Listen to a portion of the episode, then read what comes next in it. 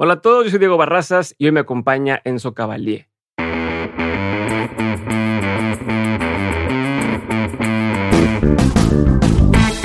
Enzo, para quien no lo sepa, es el fundador de Startupeable y además trabaja en Rich Capital en Silicon Valley, un fondo que está encargado de invertir en el futuro de la educación. Enzo en Startupeable se encarga de educar y llevar la información a las personas sobre todo lo relevante o todo lo referente a startups, cómo sumarse a ese mundo y cómo crecer por ahí. Hoy cuenta con más de 30.000 lectores únicos, más de 60.000 visitas por mes y más de 150.000 descargas totales del podcast. Pero la razón por la cual yo invité a Enzo es porque me parece de estas personas que ha logrado a través de diferentes herramientas como el networking, como el internet y las redes sociales, conectar con la gente más interesante y hacer que su trabajo tenga mucho mayor alcance. Lo que vamos a platicar, además de temas de su familia, temas de cómo empezó y estrategias para crecer, va a explicarnos justamente eso. Va a hablar de cómo le hizo para ser alguien, entre comillas, desconocido y volverse alguien tan relevante en este ecosistema de emprendimiento. Así que, sin más ni más, aquí les dejo mi conversación con Enzo. Espero que lo disfruten. Enzo, gracias por estar conmigo el día de hoy. Como bien sabes, todo el mundo habla sobre el poder que tiene el Internet, sobre la capacidad que te da de poder tener acceso a otras personas, poder conocer casi a cualquier persona. Y aunque muchos lo hemos escuchado, pocos lo hacemos bien, ¿no? Eh, está la persona que manda un mensaje desde una cuenta privada de Instagram de, oye, quiero que seas mi mentor, ¿no? Este, oye, quiero que me des inversión, oye, quiero trabajar, pero, pero no está bien hecho. Creo que tú has logrado hacer en, varias formas eh, desbloquear esta capacidad de una muy buena forma, ¿no? El tema de poder usar ahora sí o apalancarte del Internet como una herramienta de networking, como una herramienta de conseguir acceso a oportunidades. Y creo que mucho lo que leemos hoy, o al principio al menos, vamos, vamos a ir por ahí. Entonces, primero muy por lo más general que sería, ¿dónde te diste cuenta que existía esta capacidad y cómo la empezaste a explotar? ¿No? Porque lo has hecho a través del podcast o, bueno, de Startupiable, lo has hecho a través de para conseguir tu empleo. Entonces, si pudiéramos empezar por ahí. Qué, qué buena pregunta. A ver, empieza por una razón muy profesional, slash egoísta. Yo estaba, a ver, soy peruano, Vivía en Perú hasta hace tres años y acabo la universidad y quería entrar en esta industria de, de venture capital que combina inversiones con tecnología, que os había descubierto hace unos años y, estaba muy interesado. Y yo decía, oye, en Perú hay un par de fondos muy pequeños, no hay más, no sé cómo puedo llegar a esta industria. De hecho, había aplicado ese par de fondos, los dos me, me batearon.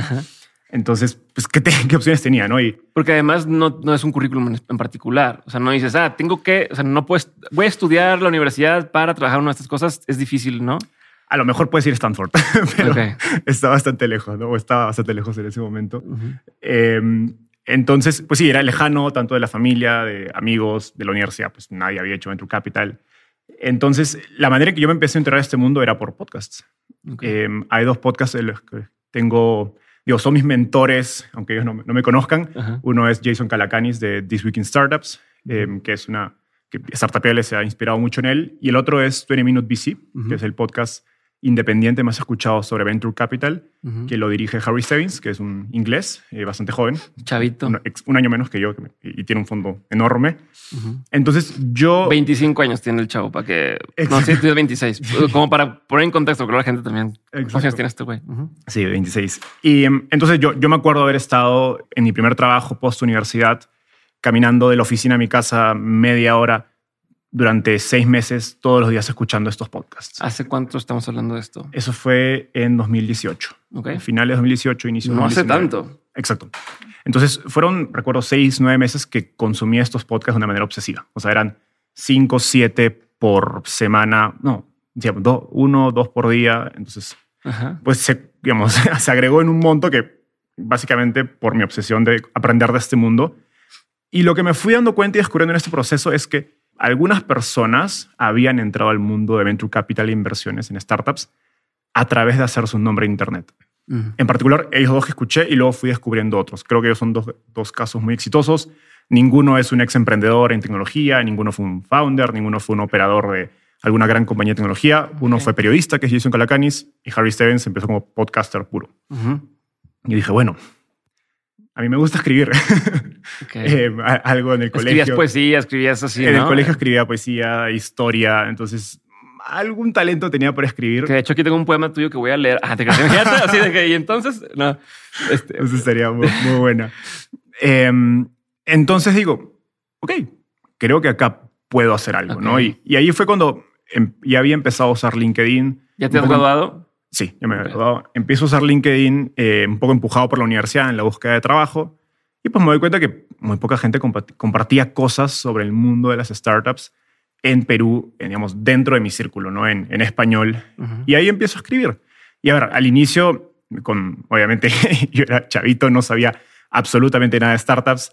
En ese momento ya había empezado a trabajar en un fondo que se llama Winnipeg Capital, que es, un, es una firma de inversiones tradicionales, pero para mi suerte, mientras yo empiezo ahí, lanzan un pequeño fondo ángel eh, a partir digamos, del Family Office que estaba relacionado al- a la firma. Y me tocó ser analista de- de ese pequeño fondito. Ok. Entonces fueron las primeras digamos, interacciones que tengo yo con emprendedores pitchándonos una idea de negocio a mí eh, al- y al equipo y a, digamos, y a uno de los socios. Además de economía, ¿tienes un background distinto? Eh, no, economía. O sea, estudiaste economía y ya no, no habías estudiado algo adicional como para prepararte para esto. Ok. No. Mm, bueno, durante, mientras crecía mi papá, mis papás me empujaron mucho a temas de ora- de oratoria. Ok. Entonces siempre estuve interesado en temas de comunicación, cómo hablar bien, etc. Entonces creo que por ahí digamos, había algo de inspiración. Ujú. Entonces, ya dentro de esta industria, de, digamos, de esta, digamos, como MVP de industria, que era este fondo Ángel, que no es, un- no es propiamente un fondo de Venture Capital, Ujú. pero era de lo poco o único que había en Perú. Ujú. Entonces empiezo a tener esas interacciones con emprendedores y empiezo a ver que habían temas, preguntas recurrentes. Mm. Y eso combinado con, oye, yo escucho estos podcasts donde me están dando todas las respuestas, obviamente en inglés, para otro mercado. Creo que sin, sin necesidad de decir, yo sé cuál es la respuesta porque no lo he vivido, puedo apalancar algo de este contenido, traducirlo y adaptarlo a las experiencias que yo voy teniendo y empezar a compartir contenido. Ok.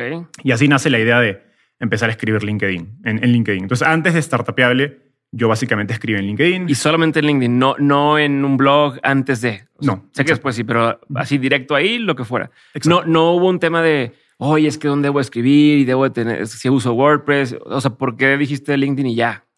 Eh, No sé, esa es una buena pregunta. Siento que había llegado a través de, de, digamos, de la búsqueda de trabajo y me di cuenta que eh, yo seguía mucho contenido en inglés. Empezaba a ver creadores de contenido que compartían estos temas en inglés y un poco fue el- el- la intuición de, oye, alguien debería hacerlo en español o eventualmente alguien lo va a hacer. ¿Por qué no yo? Ok. ¿no? Y, y era conectado uno eso a un lado y del otro era, pues yo quiero que, seamos, si alguien sea, quiero ser yo, porque esto es, esto es una oportunidad de crear una marca que emprendedores e inversionistas me conozcan de cara a eventualmente poder pues, eh, llegar a esta oportunidad de trabajar en Venture Capital, de verdad. Ok, pero ahí está, sí estabas muy consciente de que esto podía ser el principio de que te ubicas. O sea, la intención estaba de quiero que me ubiquen a mí. Exacto. No, no, no, no pensé que me llegaría, llevaría a donde estoy hoy, pero esa era la idea. Ok, voy a hacer un paréntesis antes de seguir avanzando con esta parte. Ahorita que decías, yo estudié economía, entro a este eh, fondo, bueno, a, a Winnipeg Ven- Ventures. Winnipeg, donde Capital, ahora es Ventures. Ajá, donde hacen eh, inversión, el Fondo Ángel. ¿Cómo alguien de en ese entonces 22, 23 años, este economista, iba a tener una opinión sobre una empresa, no en una industria mejor la que no conocías, no hayas emprendido, de, de decir, o sea, con qué pantalones puedes llegar a decir, "Mm, creo que sí puede funcionar o no puede funcionar. Te lo pregunto y no por joder, pero también por, por el tema de cómo, cómo estaba el- la industria hecha, si todavía es así, de gente que no tiene nada que ver, toma las decisiones o no, y también un poquito cómo, cómo se puede hackear el sistema. Pero ¿te sientes preparado para decirle a alguien, "Mm, tu negocio no va a ser? La verdad es con ninguna. Y, y creo que en ese momento yo me sentía un poco un farsante porque era como, pues, ¿quién soy yo? ¿No? Y, y es algo que incluso a veces lo siento hoy. Ok. Y, y creo que va muy de la mano de, de un aprendizaje, de, digamos, creo que lo tuve muy consciente desde el inicio, pero he tratado de fortalecer lo que es humildad respecto a quién te está presentando una idea de negocio, porque no tienes ni idea de qué está en su background. Mm. O sea, hay, pues claro, siempre hay lo- la- las típicas como pues, estereotipos y el- la persona, o digamos, sellos, ¿no? La persona trabajó en, no sé, en Rappi o en tal otra compañía de tecnología o fue a estudiar a Stanford, porque pues uno ve los unicornios y las compañías exitosas y hay patrones, ¿no? Ok. Pero la aparte gran- luego está el que dice, yo soy ex Rappi, pero fuiste el, el Estuviste empleado del empleado del empleado del empleado. Estuviste seis meses ahí y no tocaste nada. Pero la marca Rappi es tan fuerte que hasta eso vende. Entonces, Ajá. que bueno, han hecho un gran trabajo de, de ese lado. Em, entonces sí, era pues básicamente ser muy humilde en escuchar y la verdad es que evitaba en la medida de lo posible dar, dar opiniones fuertes porque sentía que no tenía ni idea. Ahora, lo que sí le podía decir era opiniones sobre Venture Capital. ¿Por qué? Porque yo llevaba seis meses estudiando, creo, a un nivel obsesivo slash enfermo, que muy poquita gente eh, lo había hecho. Y, y eso, de hecho, cuando yo aplico, digamos, un año después a, a, a Dalus Capital, que es un fondo de México, uno de los fondos más grandes de México, que es lo que me trajo a México hace tres años, eh, ellos llevaban seis meses buscando eh, un, digamos, un analista de inversiones. Yo apliqué por la página web info.daluscapital.com porque no conocía absolutamente a nadie. Y cuando me entrevistan se sorprenden de todo lo que sabía. Ok. Pero era porque ver, yo no tenía experiencia en la industria propiamente dicha, pero pues aprendía a través de las ciento y pico entrevistas de es lo que te iba a inversionistas preguntar. O sea, ¿tu única fuente de, de aprendizaje eran las entrevistas y las páginas de tus cuates? ¿O qué era? O sea, ¿o dónde te preparabas? Leí algunos libros, o sea, muy básicos de Venture Capital para entender más la industria. Hay Ujú. uno que se llama eh, Secrets of Sand Hill Road, Ujú. Secretos de Sand Hill Road. Sand Hill Road es la, una de las avenidas más conocidas en Silicon Valley, donde estaban Todos los... todos los fondos de Venture Capital. Ahora ya está más disperso, pero hace algunos años, pues es como que ya, no sé, Hollywood o algo así, ¿no? Ujú. Entonces sí, era eso, era aprender de, oye, cómo, y bueno, ya, digamos, en ese proceso es gracioso porque ahora pues, que estoy trabajando en Silicon Valley, voy a eventos y veo en persona muchas de las personas que yo Que escuchaba en pod- en las cosas. que yo escuchaba sus podcasts hace tres años como un niño fan de que, wow, me explicó, no sé, tal persona de Benchmark, Michael Maples de, de Floodgate, que lo vi hace una semana en, en un evento. ¿Qué sientes cuando ves a esa gente ahí? Pff, emoción como niño. Sí. O sea, sí, Saben como como los héroes o... tal cual. Y, pero ¿y tú cómo te sientes de llegar a tener una conversación? O sea, ¿no sientes de pronto el "Mm, qué tengo yo que decir? ¿No? O, o van a descubrir esto que decías de que voy a descubrir soy un farsante. Co- ¿Cómo haces el approach con esta gente? ¿Cómo? Qué buena pregunta. ¿Sabes? Creo que, eh, y eso es algo muy, muy de Silicon Valley, es una, es una, no sé si ciudad, región. Y alguna vez escuché un video de, al, al director de Y Combinator decir algo muy, muy, muy interesante que creo que refleja mucho el, el espíritu de Silicon Valley, que es, en Silicon Valley hemos visto a tantos emprendedores en quienes tú no creías eh, y que les, les, digamos, les bajabas el dedo tener éxito después, Mm. que somos muy humildes a quién te puede hablar y quién puede ser esa persona exitosa.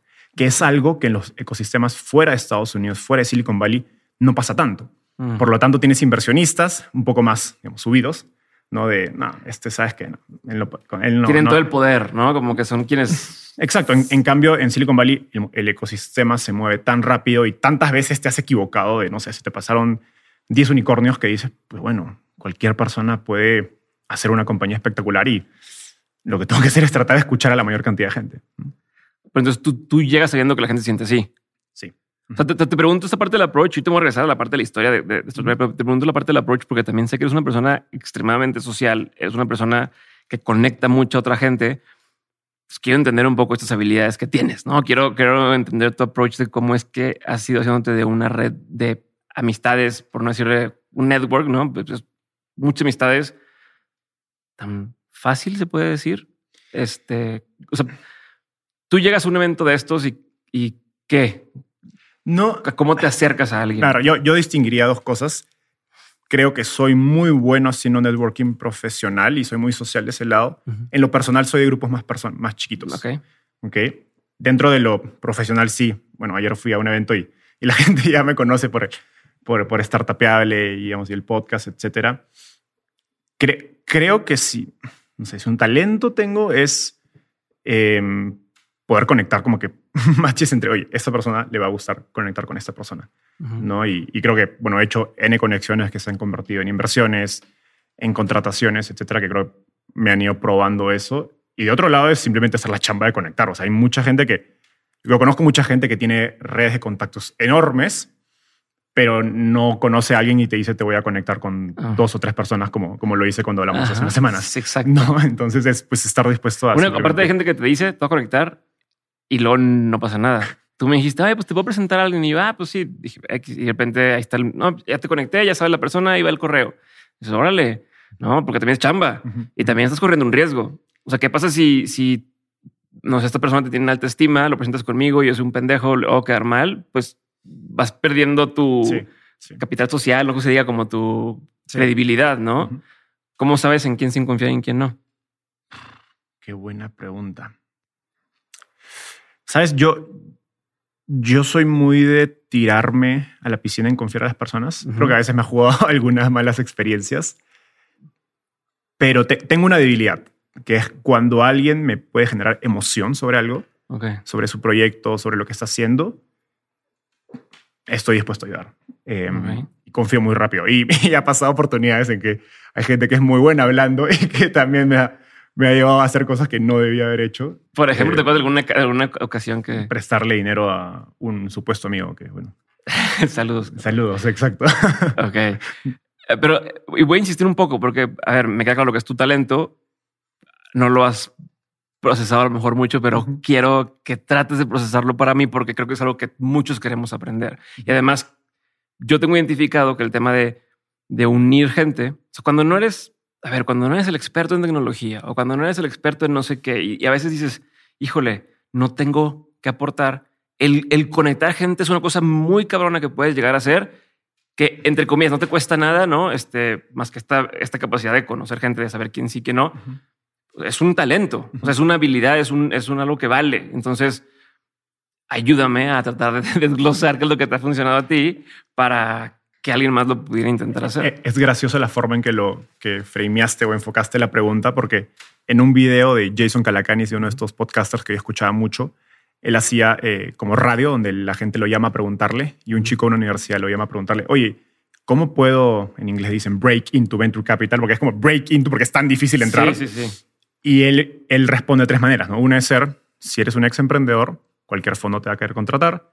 Si eres experto en, no sé, en un área de growth, de reclutamiento, de, marketing, etcétera. Para los de salud y cosas Exacto, te van a contratar. Y la tercera es si eres un super conector. Entonces, yo siempre he tenido eso, eso en, en, la cabeza. Y sobre todo en un contexto que es que pues acabas de salir de la universidad, no, hay forma que, que, tenga experiencia en emprendimiento ni operador. Y, en este momento a mí me interesaba más invertir que, emprender eventualmente, ¿no? Em, entonces sí lo tuve creo que muy presente, eh, de, digamos, de, hacer el trabajo para, para, para convertirme en un superconector. Creo que si hice algo diferente es que traté de como que hackearlo. O sea, es, oye, si yo conecto pues, vía email a todo el mundo, la, mi capacidad de conectar está limitada por mi capacidad de mandar mails. Pero podemos ponerle software, ¿no? Eh, podemos meterle contenido. Entonces, startupeable es una manera de conectar gente. Y hay gente que se conecta a través de startupeable sin que yo sepa. Sin que tú tengas que hacerlo eh, uno a uno, ¿no? Es escalable. Exacto. Eh, una de esas herramientas es el directorio, que es este suerte de Crunchbase o base de datos de inversionistas de Latinoamérica y de pronto me llegan correos de inversionistas ángeles o redes de ángeles o fondos que me dicen, oye, me han llegado muchas startups gracias a tu directorio. Yo no tenía ni idea. Eso es uno. Y luego lanzamos una herramienta que se llama Semillas, que, que no la promocionamos tanto dentro de las, de las cosas que hace Startupeable, pero está en nuestra web.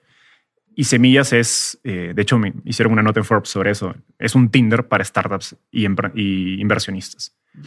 Entonces, ¿qué pasaba? E, en Startupeable, a medida que iba creciendo la audiencia, me escribían emprendedores por LinkedIn, eh, por Twitter, por correo. Eh, Oye, Enzo, tengo este emprendimiento, me gustaría conectar con inversionistas. Y la verdad es que algunos, muchos de esos están haciendo cosas interesantes. Entonces yo decía, oye, a ver, yo no tengo el dinero para invertir en todas, etcétera, em, pero me gustaría conectarte, ayudarte a conectar con gente que conozco que le puede interesar. Y del otro lado, Startupeable también ganaba audiencia del lado de los inversionistas, que por naturaleza son menos gente, claro. pero igual llegaban.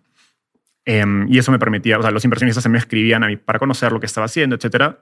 Entonces dije, bueno, tengo los dos lados del, del marketplace de conexiones, ¿no?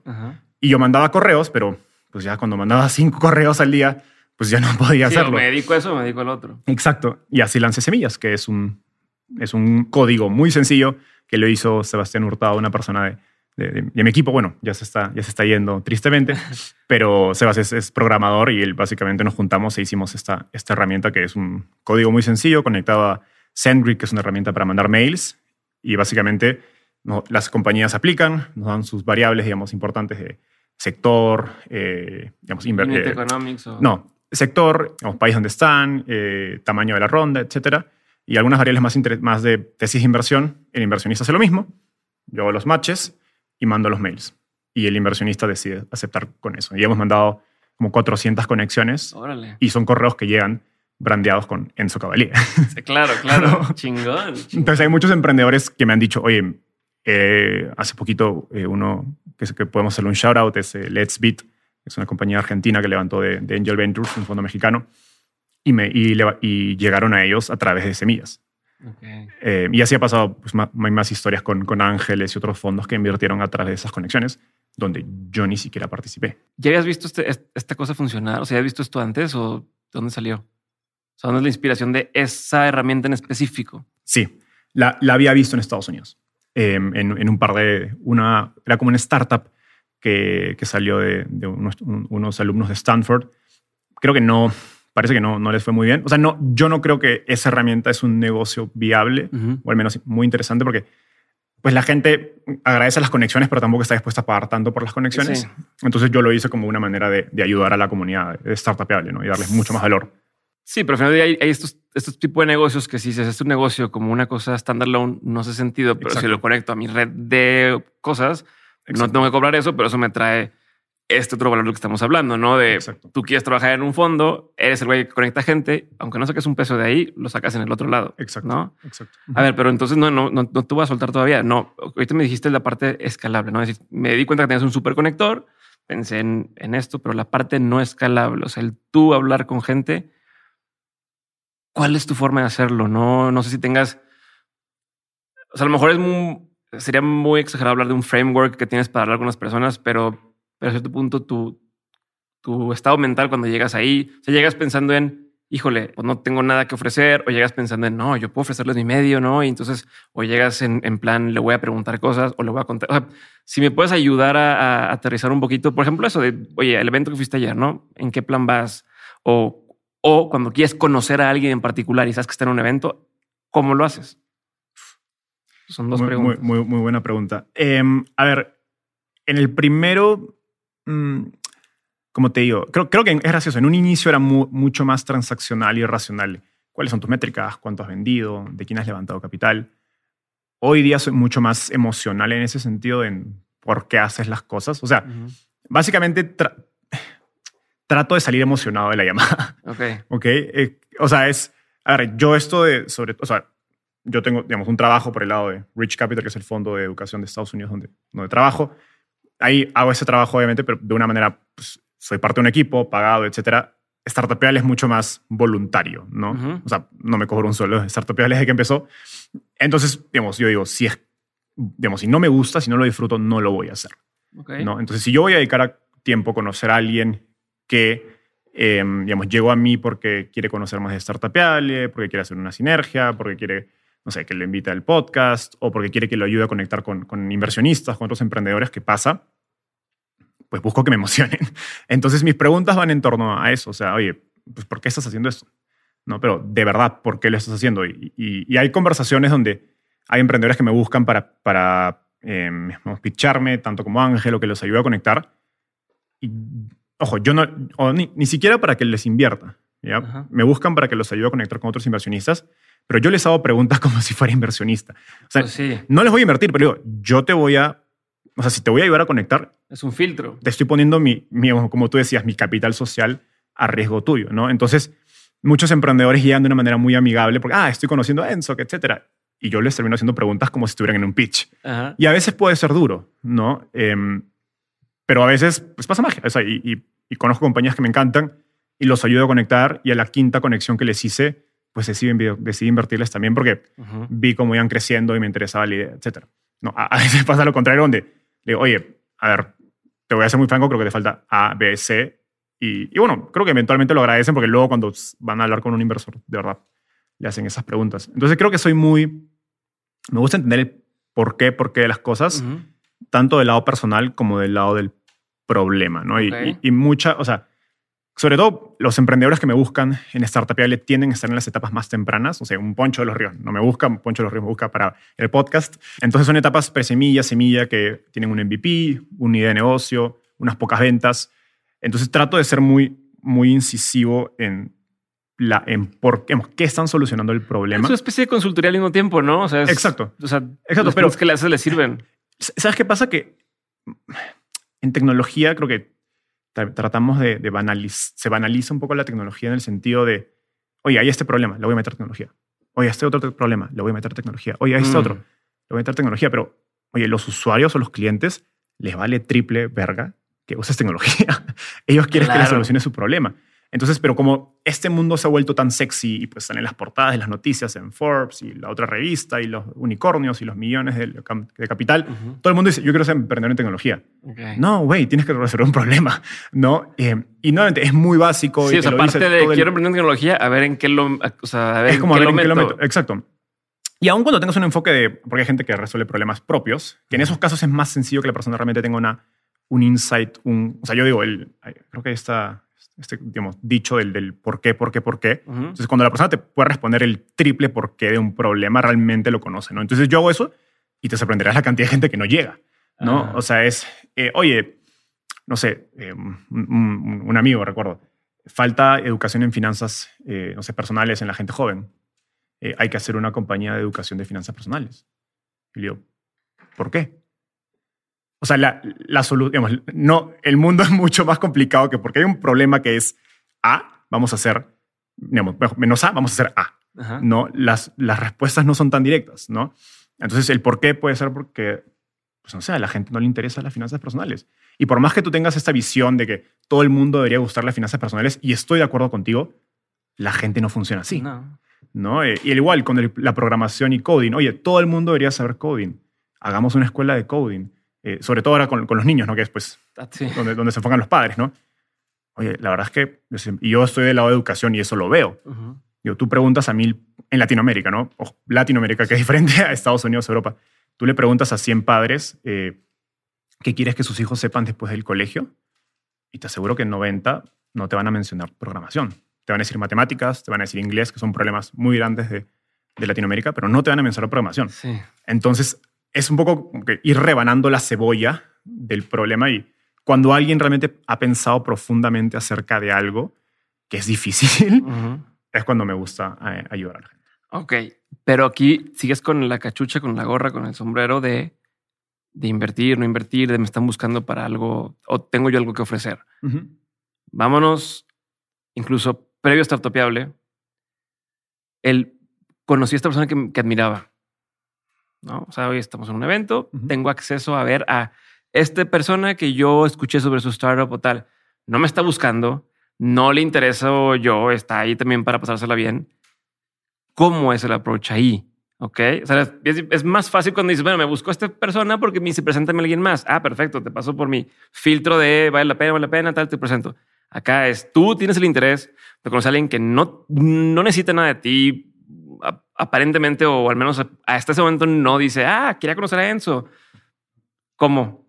¿Qué haces ahí? ¿Cómo te acercas? A ver, creo, creo, creo que lo he ido refinando. Creo que cuando empecé era a punta de emoción. Y a veces mis, mis amigos, eh, mi, mi novia incluso me dice, pareces un fanboy. Yo sí, o sea, es como si, a ver, donde, especialmente donde trabajo, yo me, me apasiona lo que hago realmente. Entonces yo veo a X inversionista, X emprendedor que me interesa conocer y es como si estuviera viendo a Messi. Ok. ¿Me explico? Y voy con esa emoción y creo que se, digamos, se siente, ¿me explico? Ujú. Y a veces puedo decir cualquier pachotada. o sea, Ajá. no voy a, probablemente no voy a decir las palabras correctas, pero creo que la emoción se siente. Ok. Entonces, independientemente de qué digas, lo que vas a hacer es mm, voy, voy emocionado y ahí empieza a ver ¿no? qué. Y, y sobre todo porque parto de, de- de- O sea, no es una posición de. Sabes que yo, yo soy impotente, yo vengo a darte valor. No, yo estoy emocionado de conocerte, quiero aprender de ti. ¿No? Y, o sea, yo creo que. No sé si a ti ya te habrá pasado, le ha pasado, eso. Pero artistas que viene alguien que esté emocionado, pues. No le, no le van a decir que, sabes que chao, ¿no? O no. O sea, algo van a sentarse a escuchar y bueno, en el proceso voy a saber qué decir. Claro. ¿ok? Siempre, siempre, o sea, no estoy, no niego que siempre pienso en la primera frase. Es casi como si estás viendo una chica que, que- que te gusta o que quieres ir a, a, digamos, a- a ligarle por primera vez y piensas en cuál va a ser tu one-liner. Ya, yo pienso igual. Eh, a veces se me va porque pues ya estoy en la emoción, etcétera. Claro. Pero sí, o sea, yo soy creo que soy bastante controlador en ese sentido y pensar en los escenarios. Entonces Por, por pienso, eso que no te pregunto, pienso porque en, los, en los wine liners que puedo decirle y cuál va a reaccionar mejor y pienso en todo un respuesta. árbol así de Exacto, me opciones. tomo 5 o 10 minutos pensando y a, veces se y a veces la persona se va. Y así me pasó ayer. Una persona que quería hablar se, se me fue en ese proceso. Pero es eso combinado con, con mucha emoción. Y, le- y la emoción en este caso, a ver, no la puedes fingir. Sí. O sea, tiene que ser alguien que realmente te, te, te interese conocer, ¿no? Y Porque seguro te pasa, ahorita que decías eso de, es que le quiero decir esto, pero seguramente todo, le- todo el mundo le dice eso y entonces dices, puta, entonces por ahí no, ¿sabes? Exacto, exacto, total. Sí. totalmente. Oye, entonces, bueno, regresando a, dices, empiezo a escribir en LinkedIn, que en ese momento, si, si somos honestos, LinkedIn, al menos en Latinoamérica, no era donde te decían, oye, escribe en LinkedIn, este, si quieres generar una marca, ahí es donde tienes que estar. Y aunque a lo mejor te quisieran decir eso, era muy para el nicho de, de, pues, hasta de recursos humanos, ni siquiera emprendedores y lo que fueran, no estaban ahí o no era el tradicional que hoy justo LinkedIn está queriendo hacer lo contrario, ¿no? Que está queriendo Quieres una plataforma. dar la vuelta y, y que gente la use para estar publicando, este, compartiendo. Creo que te nombraron Top Boys. Me la sé. Este, felicidades, muchachos. Eh, pero, pero justo hasta hace, bueno, yo, yo digo que hasta este año en, en México están empezando, México y Latinoamérica, a, a empujar. ¿Tú cómo empezaste a crecer ahí? O, o- o cómo fuiste viendo ese crecimiento y por qué ahí y no... eh, ¿Sabes qué? Me enfoco más en Twitter en ese momento, o me enfoco más en, en Facebook o en, o en Instagram o lo que fuera. Vale, a ver, si- siendo muy, muy táctico, em, yo hasta ese momento no tenía Twitter. Y yo siempre, yo me creé Twitter cuando, y empiezo a utilizarlo cuando llego a México. Yo siempre hago una distinción que Twitter es una herramienta más de Estados Unidos, una red social, y creo que México, por su cercanía con Estados Unidos, creo que mucho más gente utiliza Twitter acá. Ujú. En Sudamérica es muy diferente. Mm, Creo que en Sudamérica el, el uso de Twitter, no tengo los números, pero me atrevería a decir que, no sé, si 20% de los mexicanos usan Twitter, los sudamericanos son 10 o 5. Ok. ¿Ok? Entonces, no conocía gente que usaba Twitter. Mm, Ese es uno. Instagram, pues, es, es, otro tipo, de, digamos, de, de uso y, y yo tampoco era de tomar fotos, hacer mis videos, etc. Entonces, LinkedIn era una manera muy sencilla donde mis palabras eran mi cara y, me animaba. Y creo que en... A ver, es, es interesante lo que dices de que LinkedIn en ese momento no era visto como, como tal y sí. Yo, o sea, para mí fue la herramienta más sencilla de utilizar, eh, por eso que yo era palabras y ya ni siquiera ponía imágenes. Eh, y lo segundo que es que yo, yo seguía gente, eh, digamos, de, de- de inglés, sobre todo de India, recuerdo. Me acuerdo que había un, un creador que luego lo conocí hace unas semanas, que ahora se ha hecho emprendedor, que se llama Vaibhav Sisinti, ujú. que él tiene de hecho un cu- curso, que fue el único curso que llevé sobre cómo ser como que un LinkedIn influencer. eh, y eso lo llevé en 2018 en, en- en Skillshare. Y eso fue un poco lo que me enseñó los, los, los como digo, la- las tácticas básicas. Y él creaba contenido en inglés y, o sea, tenía, no sé, pasó de 0 a 30 mil seguidores en seis meses o un año. Entonces, en India estaba pasando esto. ¿Me explico? Creo que en Estados Unidos ha llegado mucho más tarde porque en Estados Unidos Twitter tiene una presencia mucho Sí. más dominante. Pero dije, pues si está pasando en India y no hay nada haciendo esto en español, pues, algo va a funcionar. Y lo hacía y tenía mucha exposición. O sea, llegaba mucha gente y pues claro, tú lo hacías clic en mi perfil y decías, oye, ¿quién es este, este chavo? O sea, Este no tiene niño. ninguna experiencia, exacto. No, pero, pero no había nadie más haciéndolo. Y yo hacía y tenía likes, tenía comentarios, oye, qué interesante tu idea. Nadie me decía, ah, claro, que tú sabes esto, ¿no? Porque obviamente no tiene ni idea. ¿no? Que ahora, ahora sí la gente me dice, bueno, qué interesante tu perspectiva, porque tú ya tienes experiencia, whatever. En ese momento, pues, O era- sea, puedes pensar exactamente lo mismo. O sea, puedo em- escribir- emitir la misma opinión y hoy te la toman más en serio que en ese momento. exacto. No más porque ya tienes esta. Exacto, exacto. Entonces, es, mucho de lo que yo hacía, de hecho, en ese inicio era curar contenido. O sea, era- yo no iba a dar una opinión, sino yo iba a dar una idea eh, o un quote de un podcast que yo había escuchado en inglés, traducido, y diciendo cómo podría aplicar a Latinoamérica, porque yo no sentía que tenía la capacidad de emitir mis opiniones propias porque pues no tenía ninguna experiencia. Sí, ¿quién, quién te ha validado? Exacto. Em, y, y eso se llama cura, es curación, ¿no? Y, y hoy día en, en Estados Unidos se habla mucho, o sea, hay- hoy día que hay tanto contenido, curar también es algo, es algo valioso, ¿no? Entonces creo que me volví un experto de curación, sobre todo de contenido de, digamos, de startups, de emprendimiento, de venture capital en inglés, adaptándolo a español y enfocado a Latinoamérica. Y eso funcionó en Ok. LinkedIn. Y sí creo que lo que tú dices que recién ahora LinkedIn está en México como que ya armando su equipo, etcétera. Yo creo que eso ya, o sea, a- ahorita creo que es una consolidación de la estrategia de LinkedIn. Ujú. Creo que desde el 2018, 2019 ya LinkedIn estaba en ese proceso de, hoy nuestro algoritmo va, en lugar de priorizar reclutadores, va a priorizar gente que crea contenido. Y cada vez han ido trabajando sobre eso y pues ha sido una ola que, digamos, la- creo que la agarré en un buen momento, sin saber, por suerte, y la he, eh, digamos, surfeado, ¿no? Corrido bien. Ok, Ojo, y, y no se me ha olvidado la pregunta inicial, que fue o sea, el tema de, de aprovechar las redes para conseguir oportunidades, ¿no? Entonces estábamos en ese camino. Eh, Ujú.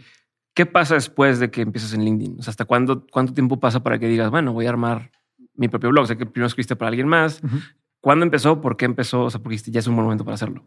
Vale. Em, sí, yo empiezo escribiendo en LinkedIn. Obviamente son formatos cortos, etcétera. Pasan seis meses, eh, un año, sí, sí, por ahí, más o menos por ahí. Y digo, ok, oye, creo que ya puedo empezar a escribir artículos. Y había un blog peruano que se llama Root Startup. Ya sí activo, no tanto, eh, de, de un buen amigo, Greg Mitchell, que, que dirigía el fondo de Angel Ventures en Perú.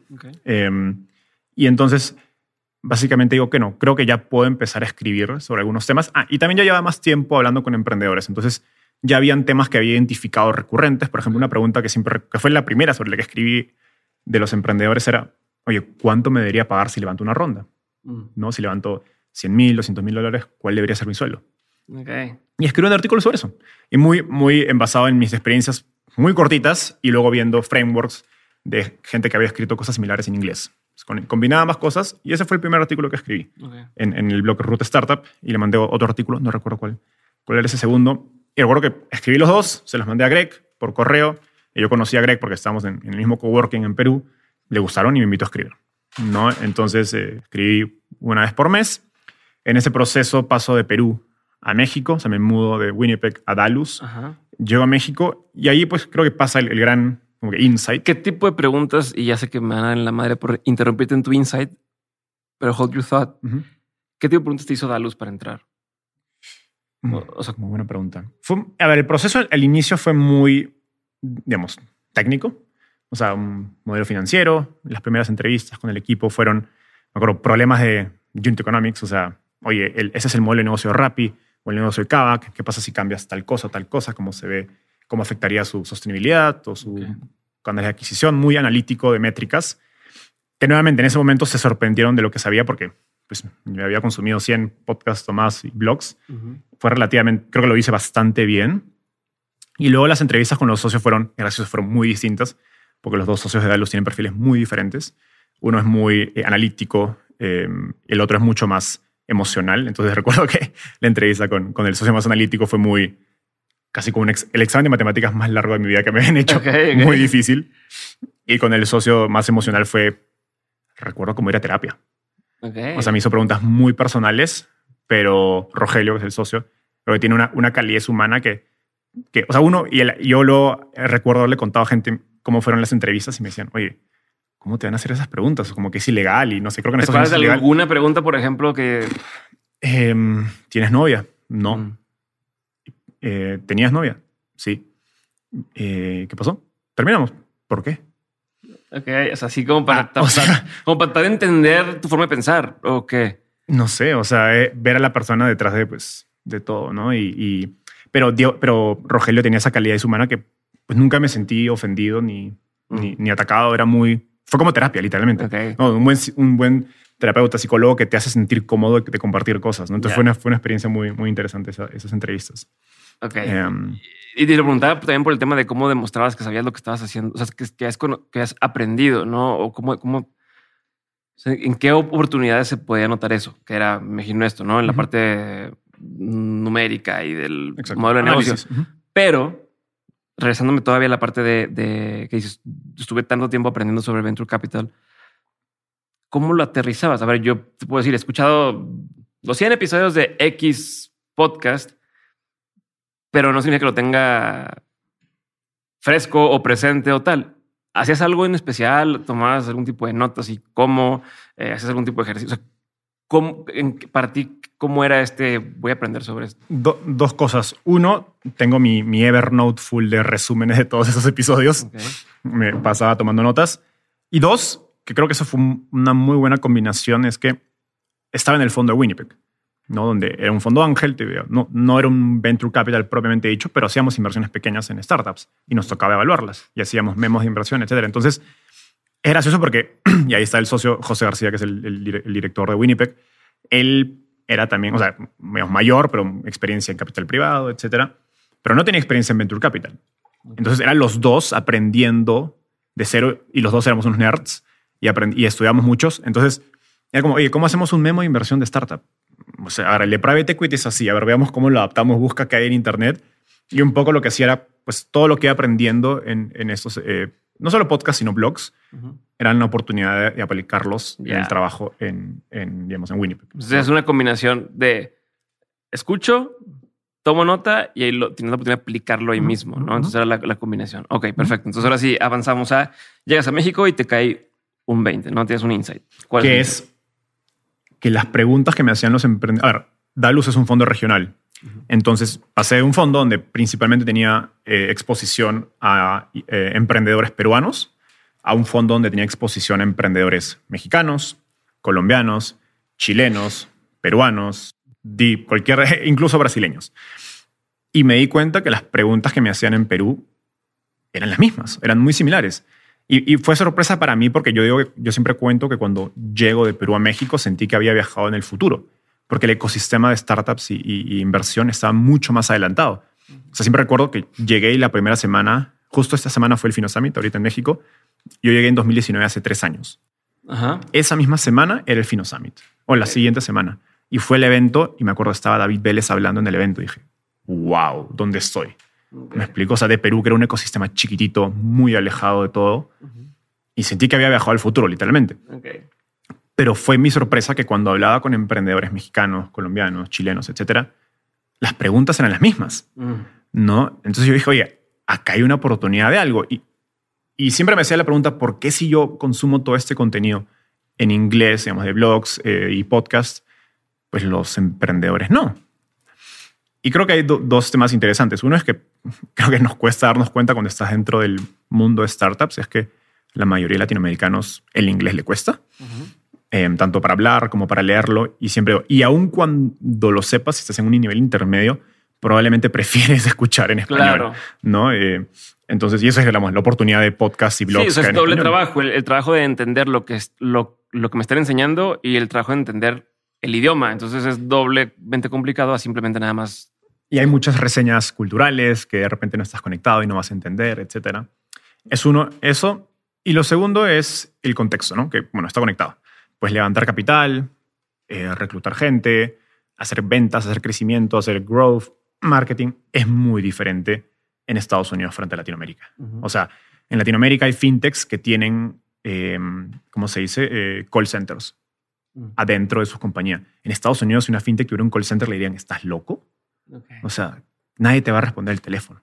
¿Me explico? Entonces son culturas diferentes, hay menos penetración en Internet, o sea, la gente tiene teléfono, pero no tiene computadora. O sea, hay muchas variables diferentes. Y creo que eso crea una oportunidad de hacer algo en español, digamos, eh, contenido educativo sobre el mundo de las startups en español y ajustado a nuestro contexto. ¿no?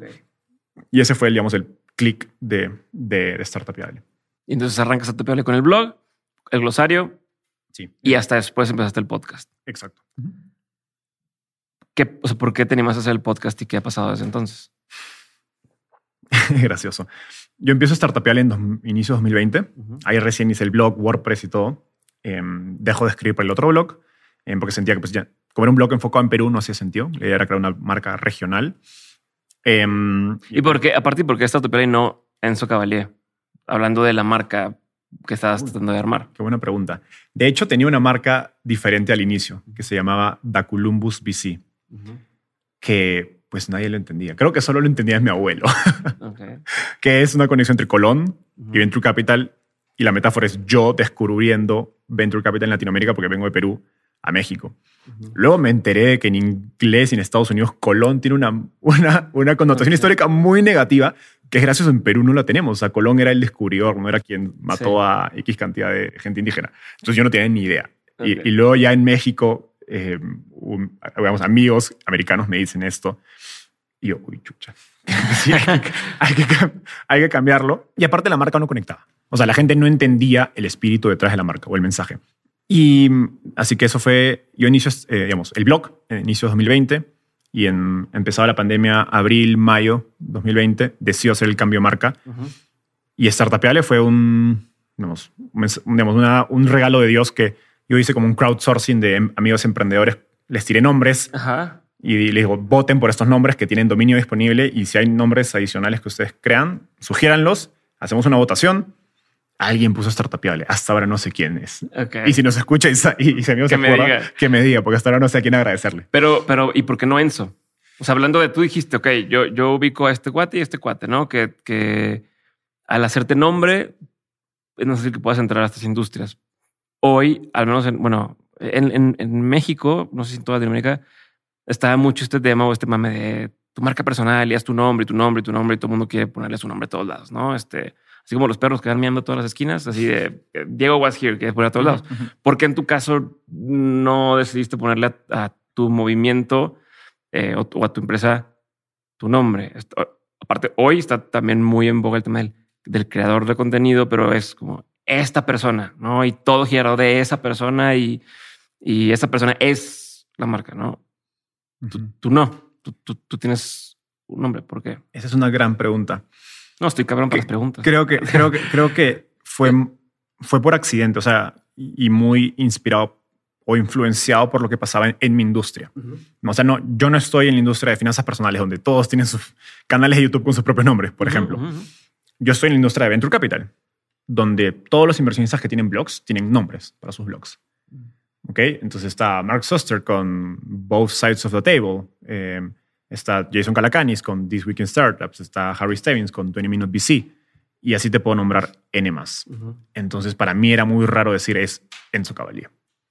¿Me explico? Y creo que en general en el ecosistema hay, hay un poco de rechazo a, la gente. Hay, mucho ego, pero hay un poco de rechazo a la gente con ya demasiado ego. Entonces. Es la combinación. Es, yo sí puedo ver porque ese güey está diciendo que él es el chingón, ¿no? Em, y creo que, o sea, era, era la. Sí nazco con la visión de que Startupiable sea algo más allá de mí. ¿no? Y si pues nacía tan conectado. De hecho, al inicio estuvo muy conectado. Creo que recién se están partiendo y Startupiable tiene un poco más de independencia de mí. Eh, que es un poco un dilema porque al inicio, obviamente, lo que yo, lo poquito que yo había construido en LinkedIn me sirvió para darle como un, un empuje al nacer que, a tuviera momentum. Exacto. Eh, que, si hubiera, que si no hubiera empezado era Startupiable de cero y, y Enzo Cavalli quién es, ¿me explico? Entonces había algo que me ayudaba a salir, pero, digamos, pero en retrospectiva pues también tienes ese, ese balance donde no quieres que tu marca esté por encima de la marca de, la compañía. Em, entonces sí, fue... Estabas hablándome de por qué empezaste el podcast.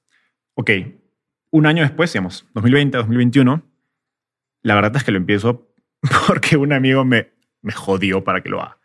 Christian Arens, que es otro creador de contenido de finanzas personales, muy buen amigo, amigo mío peruano, él tiene un podcast, o sea, él empezó como, eh, como youtuber, tiene una cantidad de seguidores impresionante, em, y luego lanzó un podcast. Él me invitó a su podcast y él desde entonces me jodía.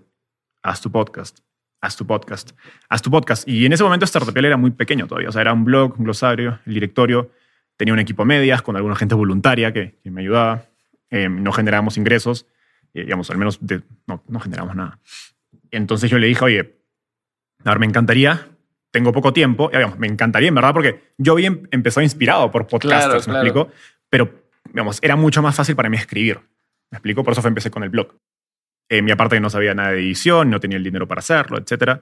Em, y este amigo justo había invertido en una productora de podcast que se llama Explora. Y él me dice, déjame hablar con ellos, a ver cómo te llevamos.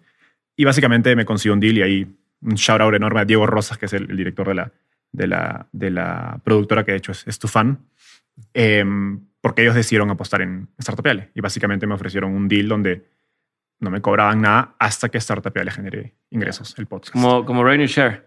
Exacto. Hasta que, y que recién pasó un año después de empezar el podcast, entonces ahí el, equipo de Explora me, digamos, se bancó, como dicen en Argentina, digamos, el podcast Startupiable. Y hoy día, bueno, ya generamos ingresos, podemos pagarles, así feliz, feliz por eso, pero fue por eso. O sea, fue muy animado por eso. No, yo sí tenía el, ímpetu de hacerlo, pero no me hubiera dado el salto, dado que estaba muy limitado de recursos en ese momento. ¿Y, por qué crees que funcionó? ¿Sabe cuántos podcasts no empiezan y no, no arrancan? Si no solamente, cuando digo que funcionó, me refiero a que pudiera ser una especie de modelo de negocio donde pudiera existir solo. No nada más funcionó para mí, no significa tiene mucha audiencia. O sea, no es la única métrica. Entonces, ¿tú por qué crees que funcionó? creo que tengo o sea, teníamos una ventaja enorme frente a cualquier podcast que empieza de cero, que es que Startupeable ya se había hecho cierto nombre. Me explico. Entonces, llevamos un año de crear contenido y, y agarramos casi como la pandemia de lleno. Entonces, eh, enero de ese año, yo ya tenía, no sé, 10.000 lectores únicos en mi blog, eh, enero de 2021. Eh, algunos, no sé, 10.000, 15.000 followers en LinkedIn. Entonces teníamos una base, una base para empezar, ¿no? Entonces recuerdo que la hicimos en diciembre como una campaña de lanzamiento donde empecé a generar como interés de que iba a lanzar- lanzar salir el podcast de Startupeable y compartir los logos para que la gente me diga cuál logo le gusta más, a quién quisiera que invitáramos primero. Ok. Y la gente estaba interesada, estaba engaged en eso, ¿no? Y lanzamos y pues empezó a crecer bastante bien. Entonces creo que teníamos esa ventaja de ese lado de la audiencia. Y segundo, que como ya teníamos cierto eh, nombre y alguien, o sea, emprendedores, inversionistas, alguien, aún cuando, yo siempre digo, los emprendedores e inversionistas más avanzados, que son a quienes invito en mi podcast, porque son quienes tienen más aprendizaje para compartir, no usan Startupeable Ujú. en la mayoría. Y está bien, porque no es contenido para ellos. O sea, yo hago mi contenido pensando en la gente que está empezando, su, su idea de negocio, en la gente que está en una etapa presemilla o semilla. No lo hago pensando en el Poncho de los Ríos, por ejemplo. Claro. O sea, Poncho ya está en una etapa de su, de su, digamos, de su compañía donde pues, él levanta el teléfono y tiene a los mejores Sí. para ayudarlo. Directo el Exacto, ¿no? Pero pienso en el poncho del, en cinco años, que, digamos, el nuevo, un siguiente poncho que está empezando, que no sabe inglés, pero es muy bueno técnicamente, a él Startupeable lo puede ayudar, ¿no? Entonces, eh, digamos, pese a que muchos emprendedores e inversionistas a quienes quisiera invitar no escuchaban, digamos, no leían mi contenido, Ujú. habían visto algún post en LinkedIn porque era- éramos buenos haciendo bulla. Entonces, cuando yo les escribía para invitarlos, pues creo que hemos conseguido a la mayor cantidad de invitados que hemos querido. Porque dices que eran buenos haciendo bulla. ¿Qué, qué hacían? ¿Qué, qué les funcionaba? Em, creo que el- el- un poco el- la clave del, del contenido de Startupeable es, yo siempre digo en mi, en mi equipo, el, digamos, ¿cómo sabemos si algo es publicable si mi mamá lo entiende? Ok. Y, lo digo en serio, porque a mí mis papás recién ahora entienden de lo que hablo después de tres años, ¿me explico? Ujú. Entonces, ese, es- creo que ha sido la clave, hacer algo muy, pero muy sencillo. Y sobre todo en una industria donde, pues, hablar sofisticado es sexy. Sí, Me claro. explicó mientras justo hablábamos la semana, el- hace unos días. Oye, que el ARR, que el CAC, que el esto. Y tú, dices- y, y tú dices, Ter- oye, Terminologías que. yo sé de marketing digital y, y soy bueno en growth, etcétera, pero no entiendo nada de qué me están hablando. ¿Me Sí. explico? Entonces, es una industria que es- yo siempre digo que hago la analogía, es como un club de golf. Y, y es un poco elitista, sí, en términos de crítica, porque todo es en inglés, palabras difíciles, ciertos grupos sociales, etcétera. Y, digamos, y en ese ánimo crea barreras a gente que está afuera. Y creo que no, no sé si lo hacen a propósito, no creo. O no lo hacemos a propósito porque soy parte de. Pero genera barreras que rechazan mucha gente que no está. Entonces, un poco la. Sí, o sea, está la el concepto de outsider e insider. O sea, Exacto. tú- Entonces, la idea de Startup es tirar esas barreras o hacerlas mucho más fáciles de, de pasar. ¿No? Y el glosario es un ejemplo de eso. ¿no? O sea, ¿por qué harías un glosario? Me explico para términos que yo sé que dentro de los fondos de Venture Capital todos lo saben porque los usan todos los días, pero nuevamente ellos no son mi audiencia. Mi audiencia es la gente Sí. que está empezando, que tiene ánimos de entrar a tecnología. me llamó la atención porque ahorita que decías, es un medio, bueno, tengo este medio, tengo el blog, tengo el podcast, pero yo sé que X persona no lo usaría. Dijiste usar, estás hablando de usar, no, no dijiste, no lo han escuchado, no lo habían escuchado. Desde ahí, a mí me hace pensar que tú piensas de tu medio de una forma distinta, como una herramienta, más que como un tema de entretenimiento. No sé si lo haces consciente o no, pero a mí sí me es muy interesante ese pequeño detalle que estás haciendo ahorita. ¿Es así? O sea, para ti es una herramienta, o sea, Sí. lo consigues como una herramienta. Sí, o sea, yo, yo digo ya que somos una compañía de medios y educación. Ujú. O sea, no, no somos medios puros porque no hacemos información, no hacemos noticias. Y mucho del ánimo es hacer herramientas. ¿Por qué? Porque el, el emprendedor, o sea, necesita educación, sí. Y eso es el glosario, está el blog, pero también necesita cosas aplicables, ¿no? Y, es, y un poco va de la mano de cómo hacemos las cosas más sencillas posibles. O sea, el emprendedor no tiene mucho tiempo, Ujú. entonces yo no le puedo tirar un artículo de 10 páginas. ¿Me explico? Si puedo hacer un, no sé, un gráfico, un, un, no sé, una tabla o un template. Hemos hecho, por ejemplo, tenemos un Excel que es un CRM para levantar capital y cómo darle follow de seguimiento a tus inversionistas. Eso es contenido. ¿Me explico? El contenido no es solo videos, no es solo texto, no es solo audio. Son herramientas que pueden digamos, generar o facilitarle la vida a las personas.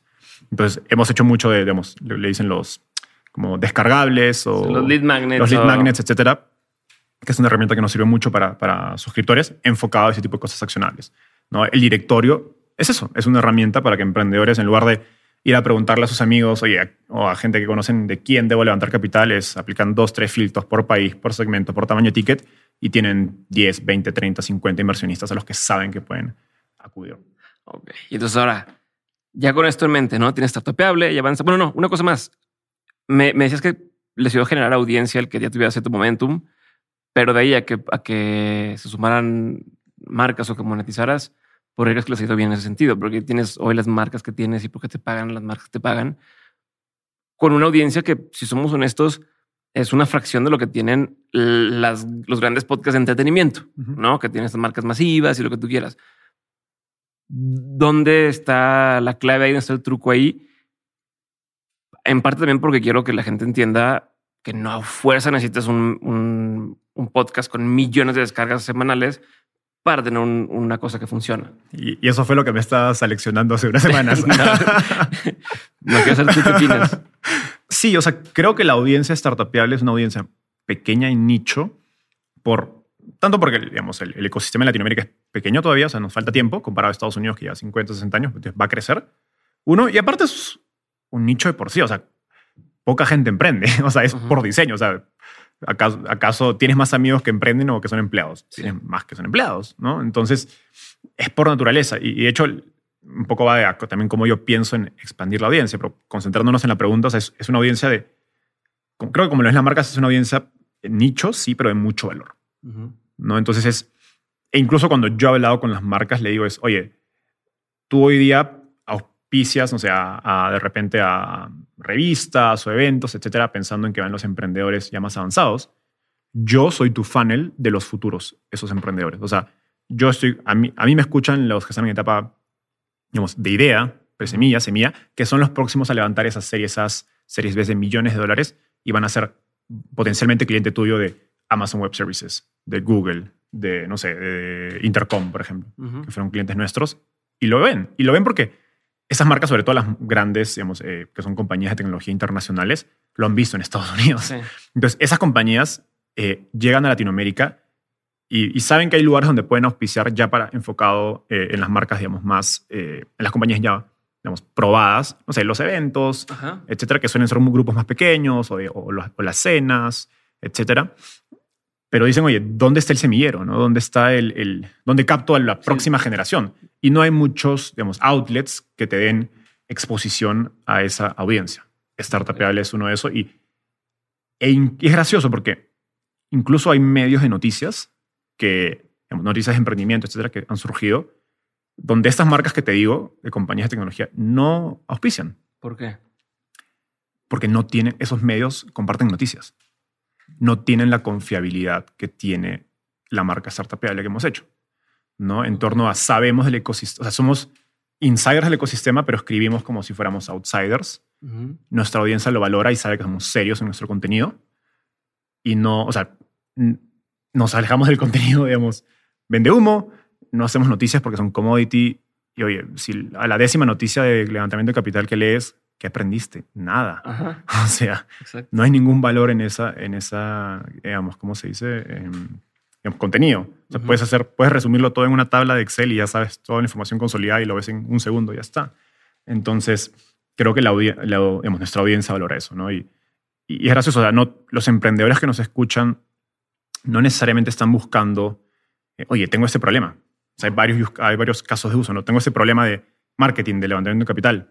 Ok, voy a, voy a buscar el podcast Startupeable y justo hace, unas, hace unos días alguien tuiteó eso, ¿no? De que puedes usarlo como una biblioteca según el problema que tienes, que sí, está pensado para eso. Incluso desde que entras a la página te dice, Exacto. empieza aquí, luego aquí, luego aquí. Exacto. Pero también hay los emprendedores que lo escuchan para pues, saber cómo piensan otros emprendedores, ¿no? Y, y, y las preguntas que nosotros hacemos, si comparas otros podcasts de emprendimiento, es un nivel un poco sofisticado, ¿no? Y, y, por eso yo siempre hablo de que mi, o sea, si, si, tú eres totalmente nuevo al mundo de startups, no empieces por mi podcast porque te puedes perder. Y eso es lo que está en la, en la, en el, en la landing page de Startupeales. Empieza por el glosario, luego vete al blog, luego vete al directorio y finalmente ve el podcast, que es más avanzado. Y en el podcast, creo que la, ventaja que tengo yo como podcaster es que vivo en este mundo. ¿Me explico? O sea, paso sí, tu pregunta es desde alguien que sabe lo que está pasando, no desde alguien que no tiene ni idea. Como la gran mayoría de periodistas, digamos, que pues te preguntan, oye, ¿por qué emprendiste? Sí, tú puso. Oye, ¿por qué levantaste capital? Pues, o sea, Sí, claro. las respuestas que te van a dar son en base a eso, ¿no? Entonces, ayer estaba en este evento y los emprendedores me decían, oye, las preguntas que haces es como que la pregunta que yo pienso que le debería hacer al emprendedor siguiente es la que tú le haces, ¿me explico? Porque estoy en esa sintonía, Ya. ¿no? También con el, con el caveat de que tengo, creo que, estar, este, no sé si talento, skill de pensar en las cosas de una manera más sencilla. Entonces, Ujú. puedo hablar de cosas avanzadas sin necesidad de, digamos, o evitando eh, hacer muy sofisticada la conversación, de tal manera Ok. que personas nuevas también pueden entender. Chingón. Y ahora, regresando a la pregunta original, ¿cómo te apalancas de esto? De cómo aprovechas y cómo te apalancas de todo lo que estás construyendo para conseguir oportunidades. En tu caso, recuerdo que me contaste que tú, a través de todo esto, el Internet sirvió para entrar a donde trabajas hoy en día. Entonces, si me puedes explicar un poquito más y luego lo desmenuzamos ya a, a- a lo aplicable, no a cómo, así como, el- a ver, entonces, para quien no agarró la onda, lo que hay que hacer es A, B y C para poder aprovecharlo. Totalmente. A ver, em, fast forward a inicios del 2021, Ujú. em, ya, bueno, ya no estaba en Dallas, empiezo a buscar nuevas oportunidades y, perdón, eso fue finales del 2021, perdón. Ujú. Y mm, encuentro esta oportunidad en scrolleando. Ya había empezado a usar Twitter. Ujú. Twitter, Porque- te, te gusta a ti? O sea, Twitter, Sí, te- porque me- todo- aquí en México la, la- todo el mundo, nada, es que es pura caca y no sé qué. A mí me encanta, pero no sé. A mí me, a mí me gusta mucho. Lo que hago es filtrar. Ya no, ya no sigo cosas políticas ni de Perú, de mi país, ni de México. Así. Es un lugar para cosas positivas. Ok. Ese es uno. Entonces eh, empiezo a utilizar mucho más Twitter porque ya estaba metido en el mundo de Venture Capital en México y México es un país que usa mucho más Twitter. ¿no? Y obviamente también me servía para, digamos, ir aumentando la audiencia de, de, de. Y em, algo que me empiezo a percatar es que Silicon Valley está en Twitter. Creo que eso fue el gran, el gran hallazgo. O sea, yo cuando empecé a utilizar LinkedIn fue muy motivado en hacer mi marca personal, que me conozca más gente en Latinoamérica, en Perú, etcétera. Y cuando iba a México me doy cuenta que la gente, y sobre todo mucha gente mexicana, conectaba con gente en Estados Unidos y sobre todo de Silicon Valley a través de Twitter. ¿no? Y, y veía mucha gente, muchos latinos que yo conocían haciendo contenido únicamente en inglés. Decía, ¿Por qué? ¿No? Y me doy cuenta que pues no le estaban hablando a los latinoamericanos, le estaban hablando a los americanos. ¿Por qué? Porque pues si eres un inversionista, un emprendedor, quieres pues que tener coinversionistas de Silicon Valley, quieres tener eh, tu- que tu siguiente inversionista ya no sea un fondo mexicano, sino un fondo americano, etcétera. ¿no? Y pues lo vi repetidamente y fue ese hallazgo de, oye, pues Silicon Valley está todo el día en Twitter, Ujú. ¿no? Y creo que Ahí está una broma, ¿no? Que como de los bicis todo el tiempo hasta agendan así de estar tuiteando. Exacto, o sea, yo no, no sé si trabajamos, pero bueno. Ajá. Eh, entonces sí, o sea, es, es- Twitter es, yo, yo, yo, yo me atrevería a decir que, no sé, si haces un corte de los power users de Twitter, Ujú. Pues la mitad son VCs, me explico, o algo así. Entonces, y VCs de Silicon Valley, ¿no? Entonces me percato de esto y empiezo a utilizar Twitter para buscar mi siguiente oportunidad en Venture Capital en Estados Unidos. Eh, Ujú. estaba trabajando entre startups y Venture Capital. Entonces empiezo a aplicar a, a trabajos a través de Twitter. Pero ¿cómo, cómo, ¿cómo es este buscar en Twitter? O sea, ¿qué es que Es, ¿Qué es haces? una, sorry, estoy, estoy asumiendo que saben lo que yo sé, así que disculpa por eso y lo claro. O sea, LinkedIn es una herramienta que está hecho para buscar trabajo. Twitter no. O sea, y es, creo que es, una, es un, como que un cambio de mentalidad donde LinkedIn es una herramienta muy transaccional en su mayoría. O sea, la gente te escribe en LinkedIn para pedirte algo, para ofrecerte algo. te, te conectan contigo y ahí te llega el correo de ofrezco un seguro? ¿no? Exacto, exacto. Oye, estoy buscando a alguien de tu perfil, Ujú. etcétera, ¿no? Twitter es, un, es una red social donde la gente busca conectar por intereses. Ok. y es mucho más relacional. La- Cuando alguien me escribe en Twitter, usualmente es porque le gustó algo que escribí y quiere hacer un follow-up en ese tema o me piden un recurso, etc. Entonces es un comportamiento diferente y, y en ese proceso pues me, me percato que, oye, ese proceso lo puedes, esa, esa táctica o esa manera de generar relaciones la puedes usar para buscar trabajo porque la gente en Twitter uh, busca trabajo, o sea, comparte las posiciones. O sea, los VCs, yo les puedo asegurar, eh, si quieres trabajar en Venture Capital o startups, en Estados Unidos se van a dar con la, con la sorpresa, sobre todo para compañías que están empezando. ¿no? Ya es, es una compañía corporativa, pues ya publica en LinkedIn pues, Sí. mil posiciones, pues ya no puedo usar Twitter. O lo tercerizan un, estos agregadores. ¿no? Exacto, pero si es una compañía que está empezando, no sé, 20, 10, 5, 10, 20, 50 personas, 100 personas, los emprendedores cada vez han agarrado un, un- en Estados Unidos un rol más activo en, en, digamos, en sus redes sociales, sobre todo en Twitter, y comparten las posiciones. Y de repente son posiciones que no están en LinkedIn, solo Ujú. están ahí. Entonces es ese es como que este mundito está allí y si no te das cuenta, pues estás perdiendo muchas oportunidades, ¿no? Y, y yo me empiezo a percatar de eso y empiezo a aplicar a trabajos en startups, eh, en, digamos, en fondos de venture capital a través de Twitter. Y así es que llego a la oportunidad de, digamos, varias opciones que me chotearon. Obviamente el tema de la visa, en mi caso, era, era un, un- un problema o una, digamos, limitante. O sea, Mm, muchos casos. Un donde- tema a tratar. Exacto. Entonces, llego a este caso de, de Rich, donde veo un, digamos, un retweet de, un, de, digamos, de, de una búsqueda de trabajo de Jennifer Carolan, que es hoy día una de las socias de, de Rich, em, y buscando una posición, una sociedad de inversiones, etcétera, para Venture Capital en educación. Venture Capital, yo ya tenía experiencia, educación es el sector que más me apasiona. Yo trabajé en una ONG en Perú como voluntario un año y medio, invertí en unas startups de tech, pues hacía sentido Sí. conmigo, ¿me explicó? Es que sabes que dices, yo soy persona que estás buscando. Exacto. Lo gracioso es que no aplico directamente, porque ya me habían dicho no por la visa, así que le escribí un DM O sea, ya habías, ya habías, ya habías aplicado y te dijeron que no. a, o otro- a los otros. a otras oportunidades. Y me decían, oye, me gusta tu perfil, pero no estamos abierto remoto o no hacemos... El eh, proceso de la visa. Exacto. Entonces digo, bueno, no voy a hacer toda la chamba de aplicar y las preguntas y todo para que me digan no. O sea, gra- gracias, me gusta. Es como, no, no eres tú, soy yo, ¿no?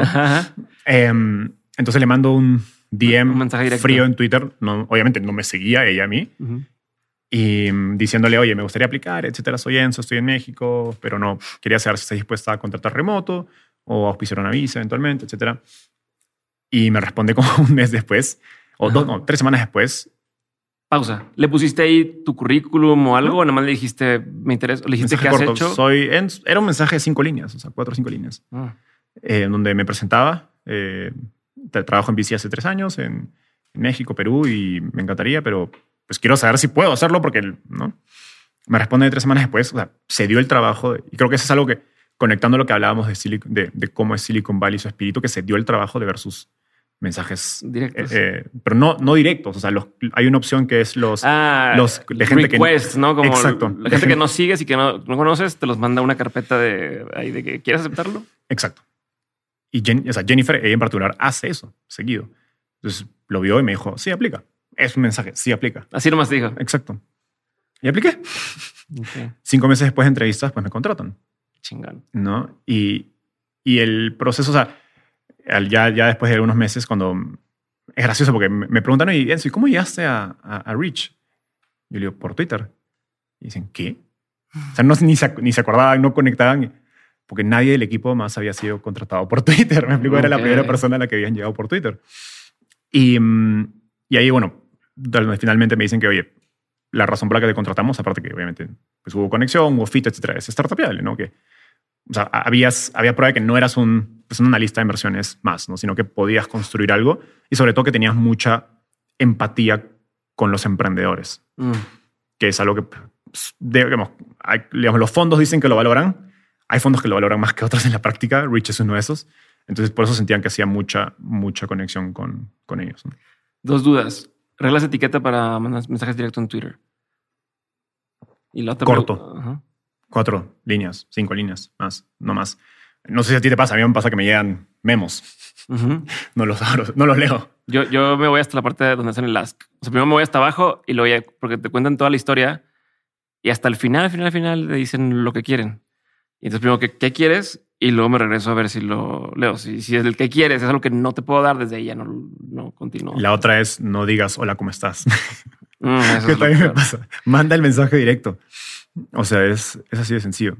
Y mm, a ver, en, en este caso yo, yo fui muy directo. Em, Hola, soy Enzo, tengo esta experiencia en una línea, estoy interesado en aplicar, pero no quiero aplicar. O sea, quiero saber si están dispuestos a remoto o, o, La ¿cómo visa. se- o visa. Y me respondieron. O sea, creo que tuve suerte. Creo que no fue el Se- mejor Pero mensaje. se la dejaste fácil de contestar. Eso, También, o sea, le dejaste. Sí, es es una un respuesta buen de sí o no. No Ese es un fue buen punto. ¿sí? Ujú. hazme un análisis psicológico aquí, Ujú. déjame me desahogo contigo y Ujú. demás. No, está chingón. La otra pregunta es: a ver, fue un proceso de cinco meses de, de entrevistas y tal. Tú desarrollaste un, un taller de storytelling para gente que se quiere emplear, no? Este hace varios años. ¿Qué, ¡Wow! qué- a ver, No, acabas de, de- de- abriste el baúl. bueno, A su madre. ¿qué, qué aplicas? O sea, ¿qué haces tú o, o- o qué de eso podemos rescatar para la forma en que haces lo que haces hoy y cómo llegaste a este trabajo? A ver, creo que el- este proceso de entrevistas tuvo do- dos etapas. La primera fueron como ocho o nueve entrevistas que yo decía, bueno, ya falta el portero nomás. O sea, y, mm, las dos primeras fueron muy, creo que más técnicas, eh, temas de venture capital, etcétera. Eh, a ver, mi conocimiento, me mandaron un caso, etcétera. Creo que la segunda etapa fue una donde hablaba con cada uno de los socios y mi, mi, mi impresión era que no me estaban evaluando si sabía o no. Era como que ya en las tres primeras interacciones, que habían sido dos, o, o primeras dos, una primera entrevista muy parametrizada, la segunda fue un caso y luego fueron entrevistas todas abiertas. Mm. Con las primeras interacciones ya sabían que sabía lo suficiente, ¿no? Y me habían pedido un, un ejemplo de, de mi trabajo anterior, etcétera. Todo lo demás fue fit cultural. ¿no? Y dices, seis entrevistas, sí. Porque éramos un equipo pequeño, ¿no? Y, en Venture Capital la gran mayoría de fondos son equipos pequeños. O sea, los fondos de los Andreessen, Horowitz, que son conocidos, son casi corporaciones porque son cientos de personas, pero la gran mayoría de fondos son fondos de poca gente. Entonces, pues el- el- esa persona extra en un equipo de 10 personas, pues es 10%, ¿no? No es comparado uno con Sí, mil, claro. ¿no? Entonces el, el fit cultural sí lo eh, evalúan mucho. Y creo que el- si hago algo dentro de esos procesos de, de, de entrevistas que me ha funcionado mucho es conectarlo con una experiencia personal, uno, y dos, ser muy vulnerable. Y recuerdo en una, una, una de esas entrevistas que fue gracioso, que yo la verdad no tenía ninguna, o sea, te soy sincero, no pensaba que iba a quedar en este proceso. Mm. O sea, era ir a un fondo de... O sea, era como que, pues, wishlist, ¿me explico? O sea, Sí. fondo de educación, de Venture Capital, eh, en Silicon Valley, eh, me van a auspiciar eventualmente la visa, etcétera. O sea, mis amigos me dicen, pues, oye, ¿te viste suerte? Y digo, sí, o sea, un chingo de suerte. Y, y creo que o sea, estoy eternamente agradecido, eternamente agradecido a ese fondo porque se la jugaron por, por mí, ¿me Ujú. explico? Y mm, en este, me acuerdo que entonces no tenía, tenía cero expectativas y recuerdo un día que se me había volado la tercera o cuarta entrevista, o sea, no la tenía ni en mente, la tenía, Ah, se, se te pasó. la tenía agendada ni me preparé. Uy. Y me acuerdo que estaba es- trabajando en algo más y me sale, ¡pum! Entrevista con James Kim, que es uno de los socios. En cinco minutos. Yo, Oh. fuck. Ajá. No me Y acordaba. Para ni- como eres de estructurado y demás, me Exacto. imagino que haber sido. Me preparé, me falta. O sea, Exacto. Eh, me metí a ver quién es James, me acuerdo. Y, y recuerdo que, me, que me, me preguntaron como qué, qué es lo más, lo último que has aprendido fuerte en la pandemia, etcétera. Y pues uno diría algo profesional, ¿no? Oye, que Venture Capital, que sí, que pues ha sido un cambio en el mundo. va a crecer. enfocado en internet, que no sé, que ahora la educación es mucho más importante porque es remota y whatever. Algún argumento profesional para demostrar cuán inteligente eres. Yo le dije que descubrí el valor de la salud mental, Mm. porque por primera vez fui al psicólogo durante la pandemia. Y no tuve tres. No, eh, fue lo primero que se me vino a la mente y no me había preparado. Y tampoco tenía miedo de ser vulnerable. Que es algo que aprendí eh, durante el proceso de la terapia, eh, que me sirvió mucho ya a, a- ¿cómo se dice? Ay, se me dio el nombre. Yolanda, que es mi- psicóloga. Eh, y eso me sirvió mucho. O sea, creo que, creo que sintieron que era una persona muy real y ellos como equipo son muy familiares. Entonces creo que, a ver, si, si no, no quiero generalizar que esto aplica a todos, ¿no? Pero tienes que saber leer qué está buscando Mm. la otra persona. Yo ¿Su después de una- temple cambió? O sea, su. Sí, sí. O sea, J- James es una persona muy seria eh, y de hecho él me dijo, llegó al punto donde agarró y me dijo, de hecho yo siento que tengo que trabajar lo mismo. Órale. O sea, se, puso loco. como que a, a contarme, a contarme como que sí, yo siento como que le conté las razones por las que había sido importante para mí, eh, eh, ¿cómo se dice?, empezar en un psicólogo y me dijo, de hecho yo siento lo mismo y creo que tengo que dar ese salto. O sea, y era- Qué chingón. ajá. o sea fue, fue potente, me explico, pero no lo pensé en ese momento. Y, o sea, nuevamente, no, no quiero sobregeneralizar que eso aplica a todo, pero creo que el, el sobre, nuevamente, si es que estás pensando en trabajar en, en venture capital, en emprendimiento, inversiones, es una industria de relaciones, Ok. ¿no? Y donde la gran mayoría de relaciones son, son transaccionales, si eres muy real, muy genuino, puedes, des- no sé si destacar, simplemente que pues, la gente pues, te va a ver con otros ojos. Sí. ¿Me explico? Y luego, bueno, tuve la facilidad que Rich es un fondo de por sí muy, casi como, es como una familia. Ujú. Entonces, todas las siguientes entrevistas fueron acerca de, nuevamente, fit cultural, pero fit cultural en torno a por qué te importa educación. Y recuerdo que me hacían preguntas sobre mi familia, cómo creciste, dónde tus papás fueron al colegio, dónde tu, tu mamá fue al colegio. O sea, querían saber que, nuevamente, lo que yo te decía al inicio de lo yo evaluando emprendedores, el Ajá. por qué, por qué, por qué. Me explico, o sea, no querían que sea, ah, sabes que este pata llevó un curso de... Creo que, creo que hay mucho dinero en la industria y listo, ¿no? O sea, O es, sea, este pata se dio cuenta que de pronto la educación en Zoom es importante en la pandemia y bueno, y quiere aplicar a esto, ¿no? Y es uno más que la educación, pues... o sea, es- oportunista. Que no fuera así, sino que O sea- fuera algo de, de, de algún lugar más allá. Exacto. ¿De dónde que, viene? Que sea personal. ¿De dónde viene? Es una también interesante pregunta y es una larga historia. Em, creo que, le- o sea, la educación está muy metida en, en- en mi vida en muchos puntos. Desde un punto básico que recordaba hace, hace unos días. Primero creo que la relación con mi abuelo. mi mamá no me pudo enseñar a leer. Mm. Mi mamá tiene poca paciencia. Mi abuelo me enseñó a leer. Me dijo, vétela. Y me mandó con mi abuelo. y, y mi abuelo fue esa figura que, que sea muy como mi mentor de niño. Yo era un niño muy curioso. Y mi abuelo es una persona muy culta, muy leída. O sea, trabajó, fue, trabajó en gobierno, luego en- fue emprendedor en Perú, en agricultura. Em, y por estos dos digamos, lados de su carrera, yo con él, o sea, a los 10 años, discutíamos de política. Órale. ¿no? Y, y tanto un poco de política, más política, pero también mucho de política pública. Oye, ¿cómo resolvemos los problemas grandes de Perú? ¿No? El problema de pobreza, el problema de inseguridad, de transporte, de educación. ¿no? Y, y mi abuelo tenía esta, creo que, eh, combinación de experiencias donde había trabajado en gobierno, en ministerios, en cargos altos, y sabía cuáles eran las limitaciones del gobierno para resolver estos problemas, pero también había sido empresario agricultor en Arequipa, que es una ciudad al sur de Perú, y, y había trabajado con cooperativas Mm. en las peores condiciones y había hecho un negocio sobre eso, azucarero, etcétera. Entonces tenía como que una muy buena visión y en base a eso discutíamos y yo era el niño como que preguntándole por qué, ¿no? ¿Y por qué esto? ¿Y por qué lo otro? ¿Y por qué no se le paga mejor a la gente, no? ¿Y, y por qué no? ¿Por qué el gobierno no invierte en educación? No sé, por qué. O sea, todas estas preguntas que yo, como un niño muy, muy inocente, dices, oye, pero el mundo sería mejor si pasa Ajá, esto, ¿no? O sea, ¿Por qué no está pasando, no? Y, ahí fue con, sobre todo con educación, ¿no? Y creo que eso estuvo muy en mí desde niño. Y luego creo que sí, se, como que el, el- el momento ya eh, transformador creo que es durante la universidad, cuando yo estoy en la Universidad del Pacífico en Perú, eh, Economía. eh, es una universidad como, como el ITAM, digamos, pequeña, enfocada en negocios, privada, eh, que es un gran privilegio haber ido ahí, eh, mucho esfuerzo de mi mamá. Y mm, los primeros tres años fueron normales de la carrera. ¿ok? No, no te diría que fueron, que estaba como que, wow, emocionado. Tampoco estaba aburrido. Y en el séptimo, sex- sexto, séptimo ciclo me voy a intercambiar a Ámsterdam, donde llevo un curso de eh, emprendimiento e innovación, que es algo que he contado, y leo un libro que se llama Bold, de Peter Diamandis, donde habla de tecnologías exponenciales. Y básicamente hay un, como un quiebre en mí donde, oye, no me han enseñado nada de esto en la universidad. ¿no? Y economía Y ya voy más de la mitad.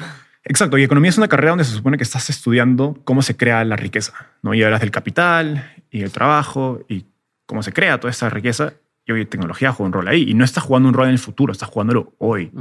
¿Cómo en la mejor universidad del país no estamos hablando de esos temas? Entonces llegué a Perú de vuelta de ese intercambio y fue como, pues, ¿sabes qué? La universidad no quiero estudiar, me aburre. Y a partir de ese momento empecé a hacer muchas cosas, proyectos, eh, vender negocios, etcétera. Y también me metí a una ONG de educación que se llama Start School, fundada por Domenico Bando, que es la fundadora de Talently, una de mis mejores amigas.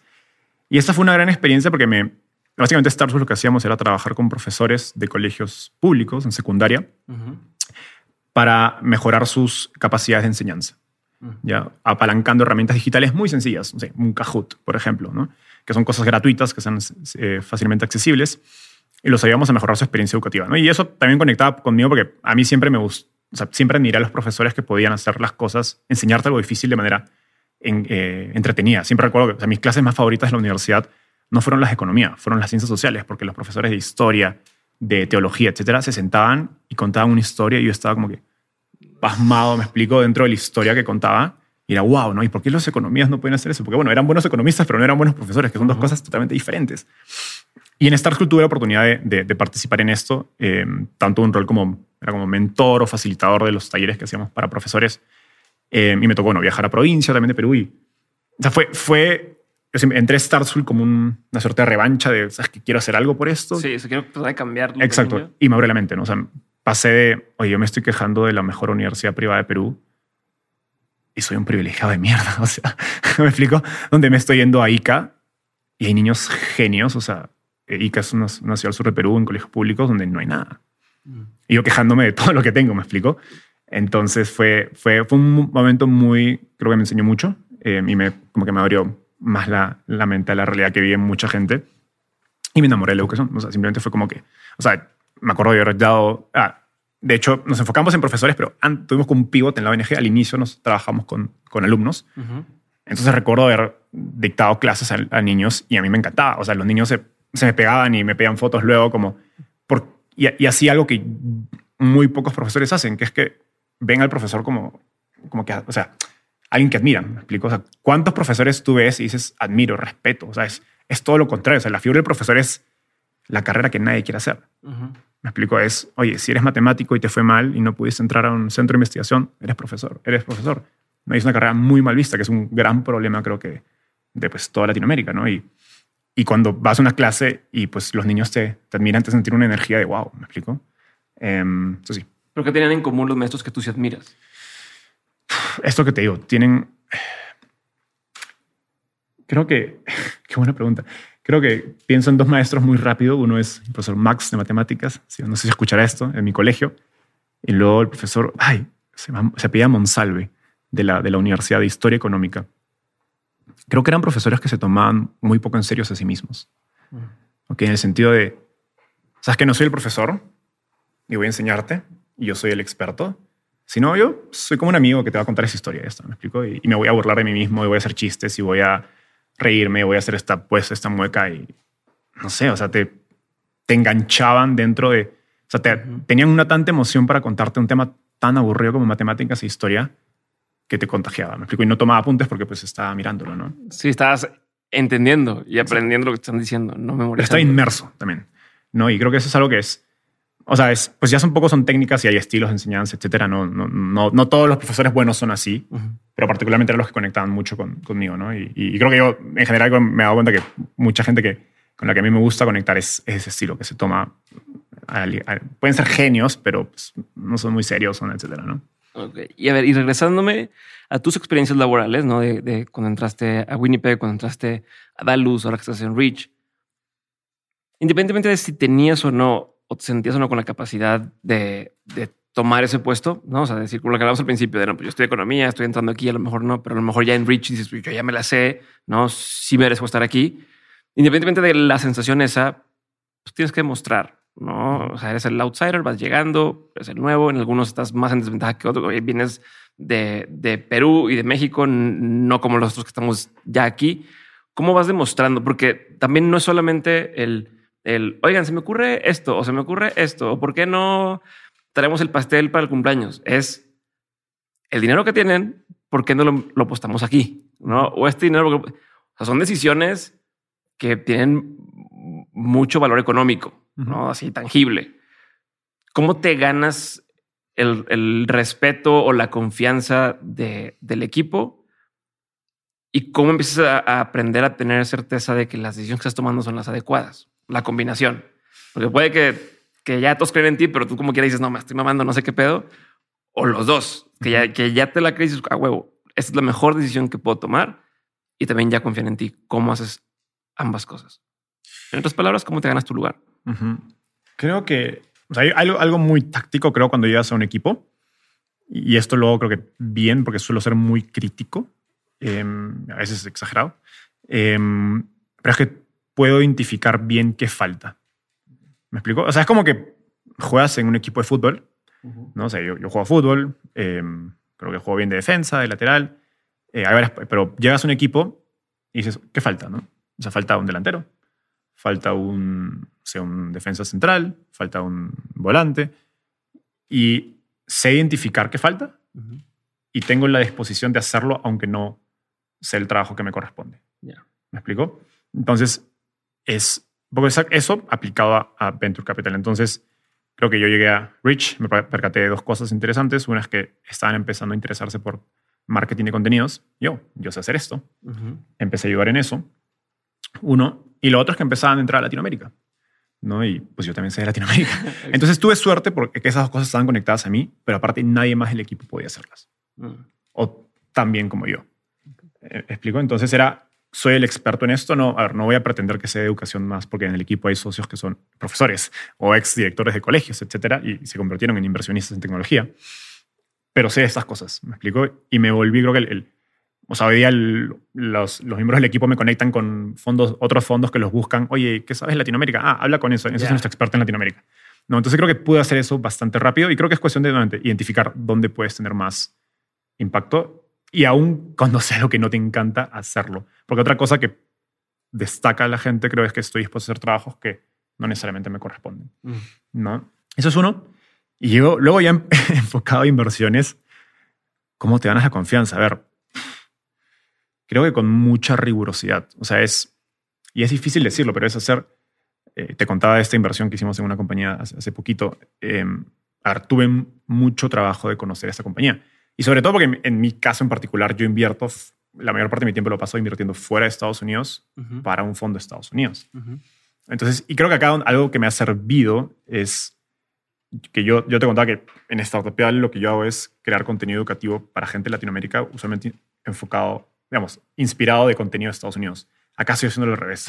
Ya. ¿Me explico? Porque yo tengo que educar al equipo en Latinoamérica. No le puedo decir, oye, no, ¿sabes- al equipo de Estados Unidos. perdón, al equipo de Estados Unidos acerca de Latinoamérica. Tienes que darle el contexto, tienes que. O sea, No le puedo decir, oye, ¿sabes que invertamos 7 millones de dólares en esta compañía de matemáticas?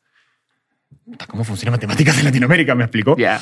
Claro. Y ya traía, creo que este, estas habilidades que desarrollé en Startupial de poder explicar estas cosas como para alguien que no las sabe Ok. y de manera corta. Eh, entonces creo que por eso el equipo ganó mucha confianza en eso. Ahora, de cara al futuro, ¿cómo va a ir bien? Pues es- o sea, la vez pasada estaba eh, escribiendo esto. O sea, uno, uno como inversionista se da cuenta si es bueno o no en 10, 20 años. Ok. O sea, tú estás en esa etapa de estoy apostándole y vamos a ver qué. O sea, algunas compañías, pues las que, que hemos invertido van bien, me explico, pero todavía falta mucho. Es un camino de muy, muy largo aliento. Chingón. Vamos a la parte de preguntas concretas. Enzo, ¿cuál ha sido uno de los peores consejos que te han dado? Hayas o no tomado. Sé menos vendedor. Me dijeron que cuando recién quería entrar a Venture Capital, me dijeron que era muy vendedor y poco financiero.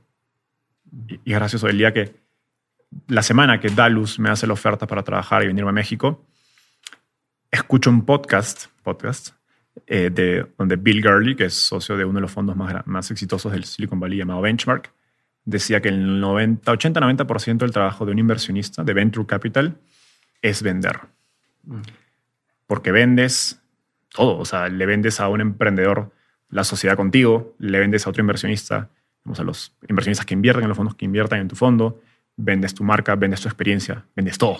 Ya. Y él les dice, o sea, muy pocos inversionistas son buenos vendiendo o siquiera le gusta. O sea, hay muchos inversionistas que son buenos invirtiendo, pero no les gusta vender. Y ahí los que hacen ambas cosas es. Y recordamos que vender no significa nada más transacción de dinero, Exacto. ¿no? O sea, es- te compran. Convencer, Con otra comunicar, cosa. tú. Perfecto. ¿Cuál ha sido uno de los mejores consejos que te han dado? Mm. Sé vulnerable. Ok. Sí. ¿Qué es un consejo que tú antes dabas como bueno y que ya no darías? Mm. Te puedes tomar tu tiempo. eh, Sí, Pero pi- piénsalo así como algo que tú hace cinco años si te preguntaban, te un consejo, tú dabas ese consejo. Si te invitaban a dar una conferencia, darías ese consejo y que con el tiempo y la experiencia ya pensarías distinto. Y dices, no, se me hace que ya no creo tanto eso. ¿Personal o profesional? Sí, estoy, estoy dando las vueltas. Em, escucha a todos. Eso tú era tu consejo. Exacto. Antes. Escucha más gente. Hoy día que tienes que saber filtrar a quienes escuchas. Y es, sobre todo en el trabajo en el que estoy, y creo que en general, si quieres hacer cosas diferentes, únicas, tienes que ser muy terco. Y el problema es que ser terco está mal visto.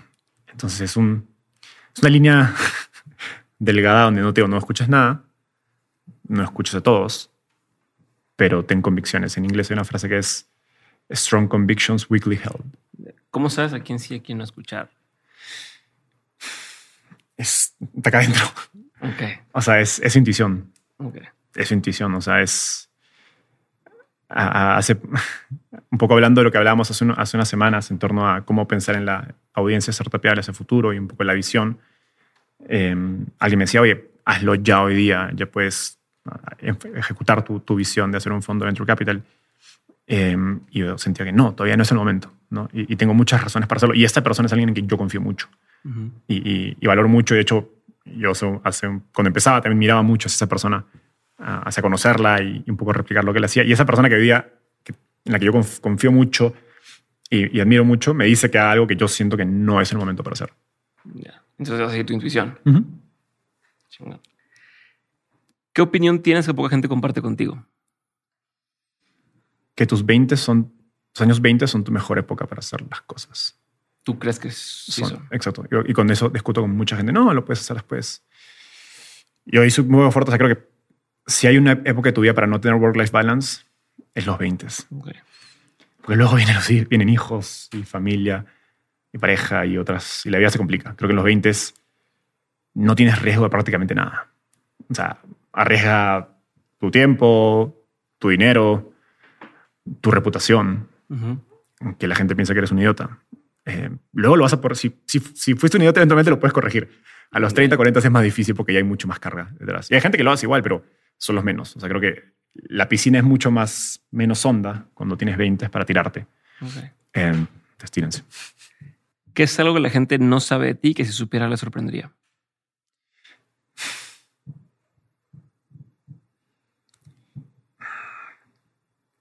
Creo que lo, lo del, lo del inicio, de que, o sea, tú me decías, eres muy social y conectas con mucha gente. Y sí, esa es la imagen que, que ven por mi trabajo y por lo que hago. Pero para temas más personales, Ujú. me cuesta. Ok. Me cuesta mucho conectar. Y, y te conté, o sea, esto fui a psicólogo y aprendí a ser vulnerable. Y es porque una cosa es hablar de, pues no sé, me buscaste para que te dé advice sobre, sobre finanzas, sobre levantamiento de capital y, y eso lo puedo hacer y, y me encanta hacerlo y me siento muy cómodo haciéndolo. Pero si me dices, oye, Enzo, pues no sé, tengo problemas con, con mi esposa. Me es muy difícil. Eh, y, me encantaría que más gente lo haga. Me explico, porque sé que pues, la vida no es, no solo lo, no es solo la pata profesional, no hay más, hay más cosas, ¿no? Y, es algo que en lo que trabajo activamente. Pero la gente piensa que, pues, como soy tan social en esto, pues sí, todo el mundo me busca para todo. No. Ok, ok. Eh, ¿Qué es una frase o una creencia, un pensamiento que se tiende a decir mucho en, en esta industria y que tú piensas que no es correcta? no. No sé si es una frase, pero es un comportamiento que es valorar demasiado los, las maestrías, por ejemplo, los MBAs en el extranjero, como una muestra que puedes construir una compañía. Mm. No hay maestría, no te enseña a construir una compañía en absoluto.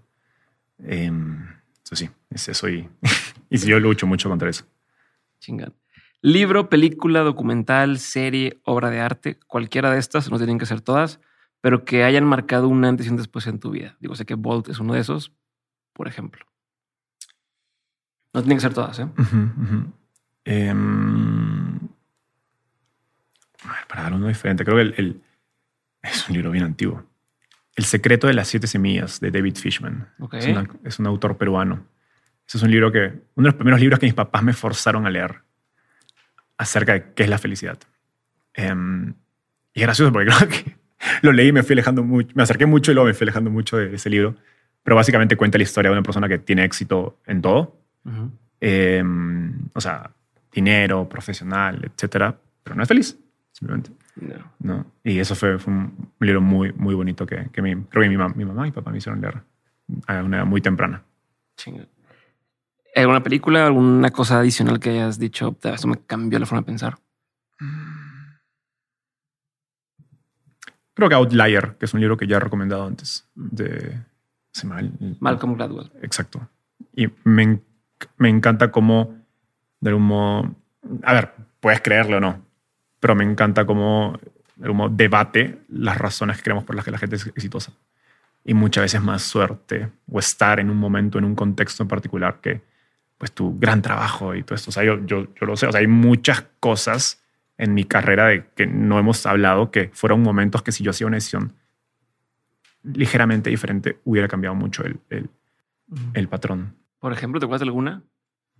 Cuando yo aplico a Dalus, yo llego a la página web de Dalus, eh, que estaban buscando esta posición.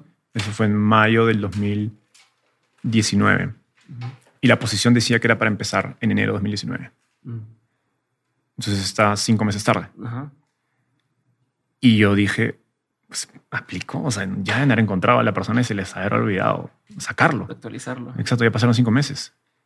Y tomé la decisión de escribir mi carta de, de, de ¿cómo se dice? De, Aplicación. de aplicación, mi CV, mi, mi resumen, mandarlo en el correo. En el correo recuerdo que puse, hola, soy Enzo, me gustaría, eh, me imagino que la posición ya está llena, me gustaría que me tomen en cuenta para futuras aplicaciones. Y me responden a los dos días, hola Enzo, no tenemos nadie, queremos entrevistarte. Wow, qué chingón. O sea, si yo no hubiera tomado ese riesgo o esa chamba detalle de porque lo hice, no sé. O sea, probablemente no estaría acá. ¿Me explico? Claro, porque eso Sí, fue con lo que viniste a México y con eso te diste cuenta de lo de, de que vine- todo el mundo tiene en un problema en startups y está topeable y todo. Y vine en probablemente el mejor momento del ecosistema de México, cuando estaba despegando a una velocidad increíble. O sea, fueron una, de ese detalle surgieron una serie de consecuencias que si yo hubiera tomado una decisión diferente, probablemente hoy día seguiría en Perú. Qué loco, qué loco. Lección más memorable que te han dejado tus padres o tu abuelo, en este caso. Creo que es que el, el más de mi papá. Y se va a reír escuchando esto. Mi papá siempre estuvo, o sea, fue muy emprendedor. Él tomó una gra- gran decisión de, digamos, rechazó en los años 2000 una gran oferta de trabajo para emprender su propio taller, automotriz. Mi papá es amante de los carros. ¿ok? Y yo odio los carros porque pues, el niño me los metía tanto que... Pero... Y mi papá no... Te diría que... Me pasé a reír. Creo que nunca tuvo éxito masivo con su negocio. Y es la verdad, papá. Pero siempre fue muy feliz con su trabajo. Mi papá vivía por su trabajo. Y eso fue lo que a mí... No, nunca quiero hacer algo que no me gusta hacer. ¿no? Chingón. Ah, Parece que ahora es el podcast de que vamos todos a chillar. qué, qué chingón, güey. Tal cual. Gracias por compartir. Eh, ¿Hay algo que ha sido un hábito o herramienta o estrategia que hayas implementado en tu vida, pero que haya hecho un gran cambio? Qué buena pregunta. Creo que sí. O sea, pero es muy es profesional, es enfocado en startupeable. Eso es un- una recomendación de una amiga consultora. Documenta todo. Y es muy, o sea, es muy táctico, pero el, y lo, y lo, lo empecé haciendo a partir de mi trabajo y lo jalé a mi vida personal. O sea, hacemos muchas tareas repetitivas. No te, no te pongas a pensar cuando te, alguien te pide algo más en esa tarea repetitiva. Documentalo. Ok. Y creo que es muy, es muy, sobre todo en este mundo remoto no se habla de documentar y todo, pero creo que hay niveles a los que los puedes llevar que no tienes idea cuánta eficiencia te pueden generar en la vida. ¿Tienes algún ejemplo de, de esto de documentar? Eh, Tengo mensajes prehechos Mm. cuando me buscan emprendedores porque ya sé, no sé, los 10 que cada, no sé, 20 mensajes o cada 10 mensajes, 8 tienen un patrón o encajan dentro de un tipo de pedido o... Como preguntas frecuentes, ¿no? Entonces, Exacto. Pero ¿dónde lo, por ejemplo, este caso, dónde lo almacenas? O sea, Notion. ¿dónde vive? Notion. Notion, usas Notion. Tu, tu, tu herramienta principal de organización es Ujú. Evernote y Notion, dependiendo de Carlos. Chingón. Enzo, voy a la última pregunta. De todo lo que has vivido, tanto en lo personal como en lo laboral, has tenido un montón de aprendizajes. Pero si tuvieras que quedarte con tres aprendizajes que quisieras tener siempre presentes, que fueran parte de este, esta brújula, ¿no? O este norte en tu vida, ¿cuáles serían? El primero es ser curioso. Ah, busca aprender todo. Y, eso está conectado con el segundo, que es humildad. Todo el mundo tiene algo para enseñarte. Y es algo con lo que yo personalmente me combato, digamos, me cuesta, porque a veces creo que, sobre todo porque estoy en un mundo donde pues todo el mundo es impresionante, todo el mundo es lo máximo, todo el mundo es emprendedor, todo el mundo es inversionista, etcétera. Creo que se genera como un sesgo donde, oye, si ves una persona que no calza con eso, pues no es valiosa, no es suficiente, ¿me explico? Y, pero no, no es verdad. o sea, todo el mundo tiene algo para enseñarte, ¿no? Y creo que es, es simplemente estar atento a, a eso. Y eso es algo que lo he aprendido. creo que- con- debatiéndome contra mí mismo, pero lo he aprendido. Entonces, curiosidad, em, Humildad. humildad. Y creo que lo tercero es. va a ser muy, muy- un poco vende humo. Always be selling. O sea, esto lo dice, lo dice Pame de, Pame de Vic. Ujú. Eh, o sea, cuéntale tu historia a todo el mundo. O sea, yo ahora estoy en, llegado a, pues, a Silicon Valley hace, llegué hace seis meses, pero cuando llegué recién, la ciudad estaba cerrada. Hace un mes recién estaría abierta. Y pues voy a eventos y conozco gente y a todos les cuento un resumen de lo que hemos hablado hoy día. O sea, como que a todos les estoy contando mi rollo, me explico. Y la gente se va a acordar de mí por algo.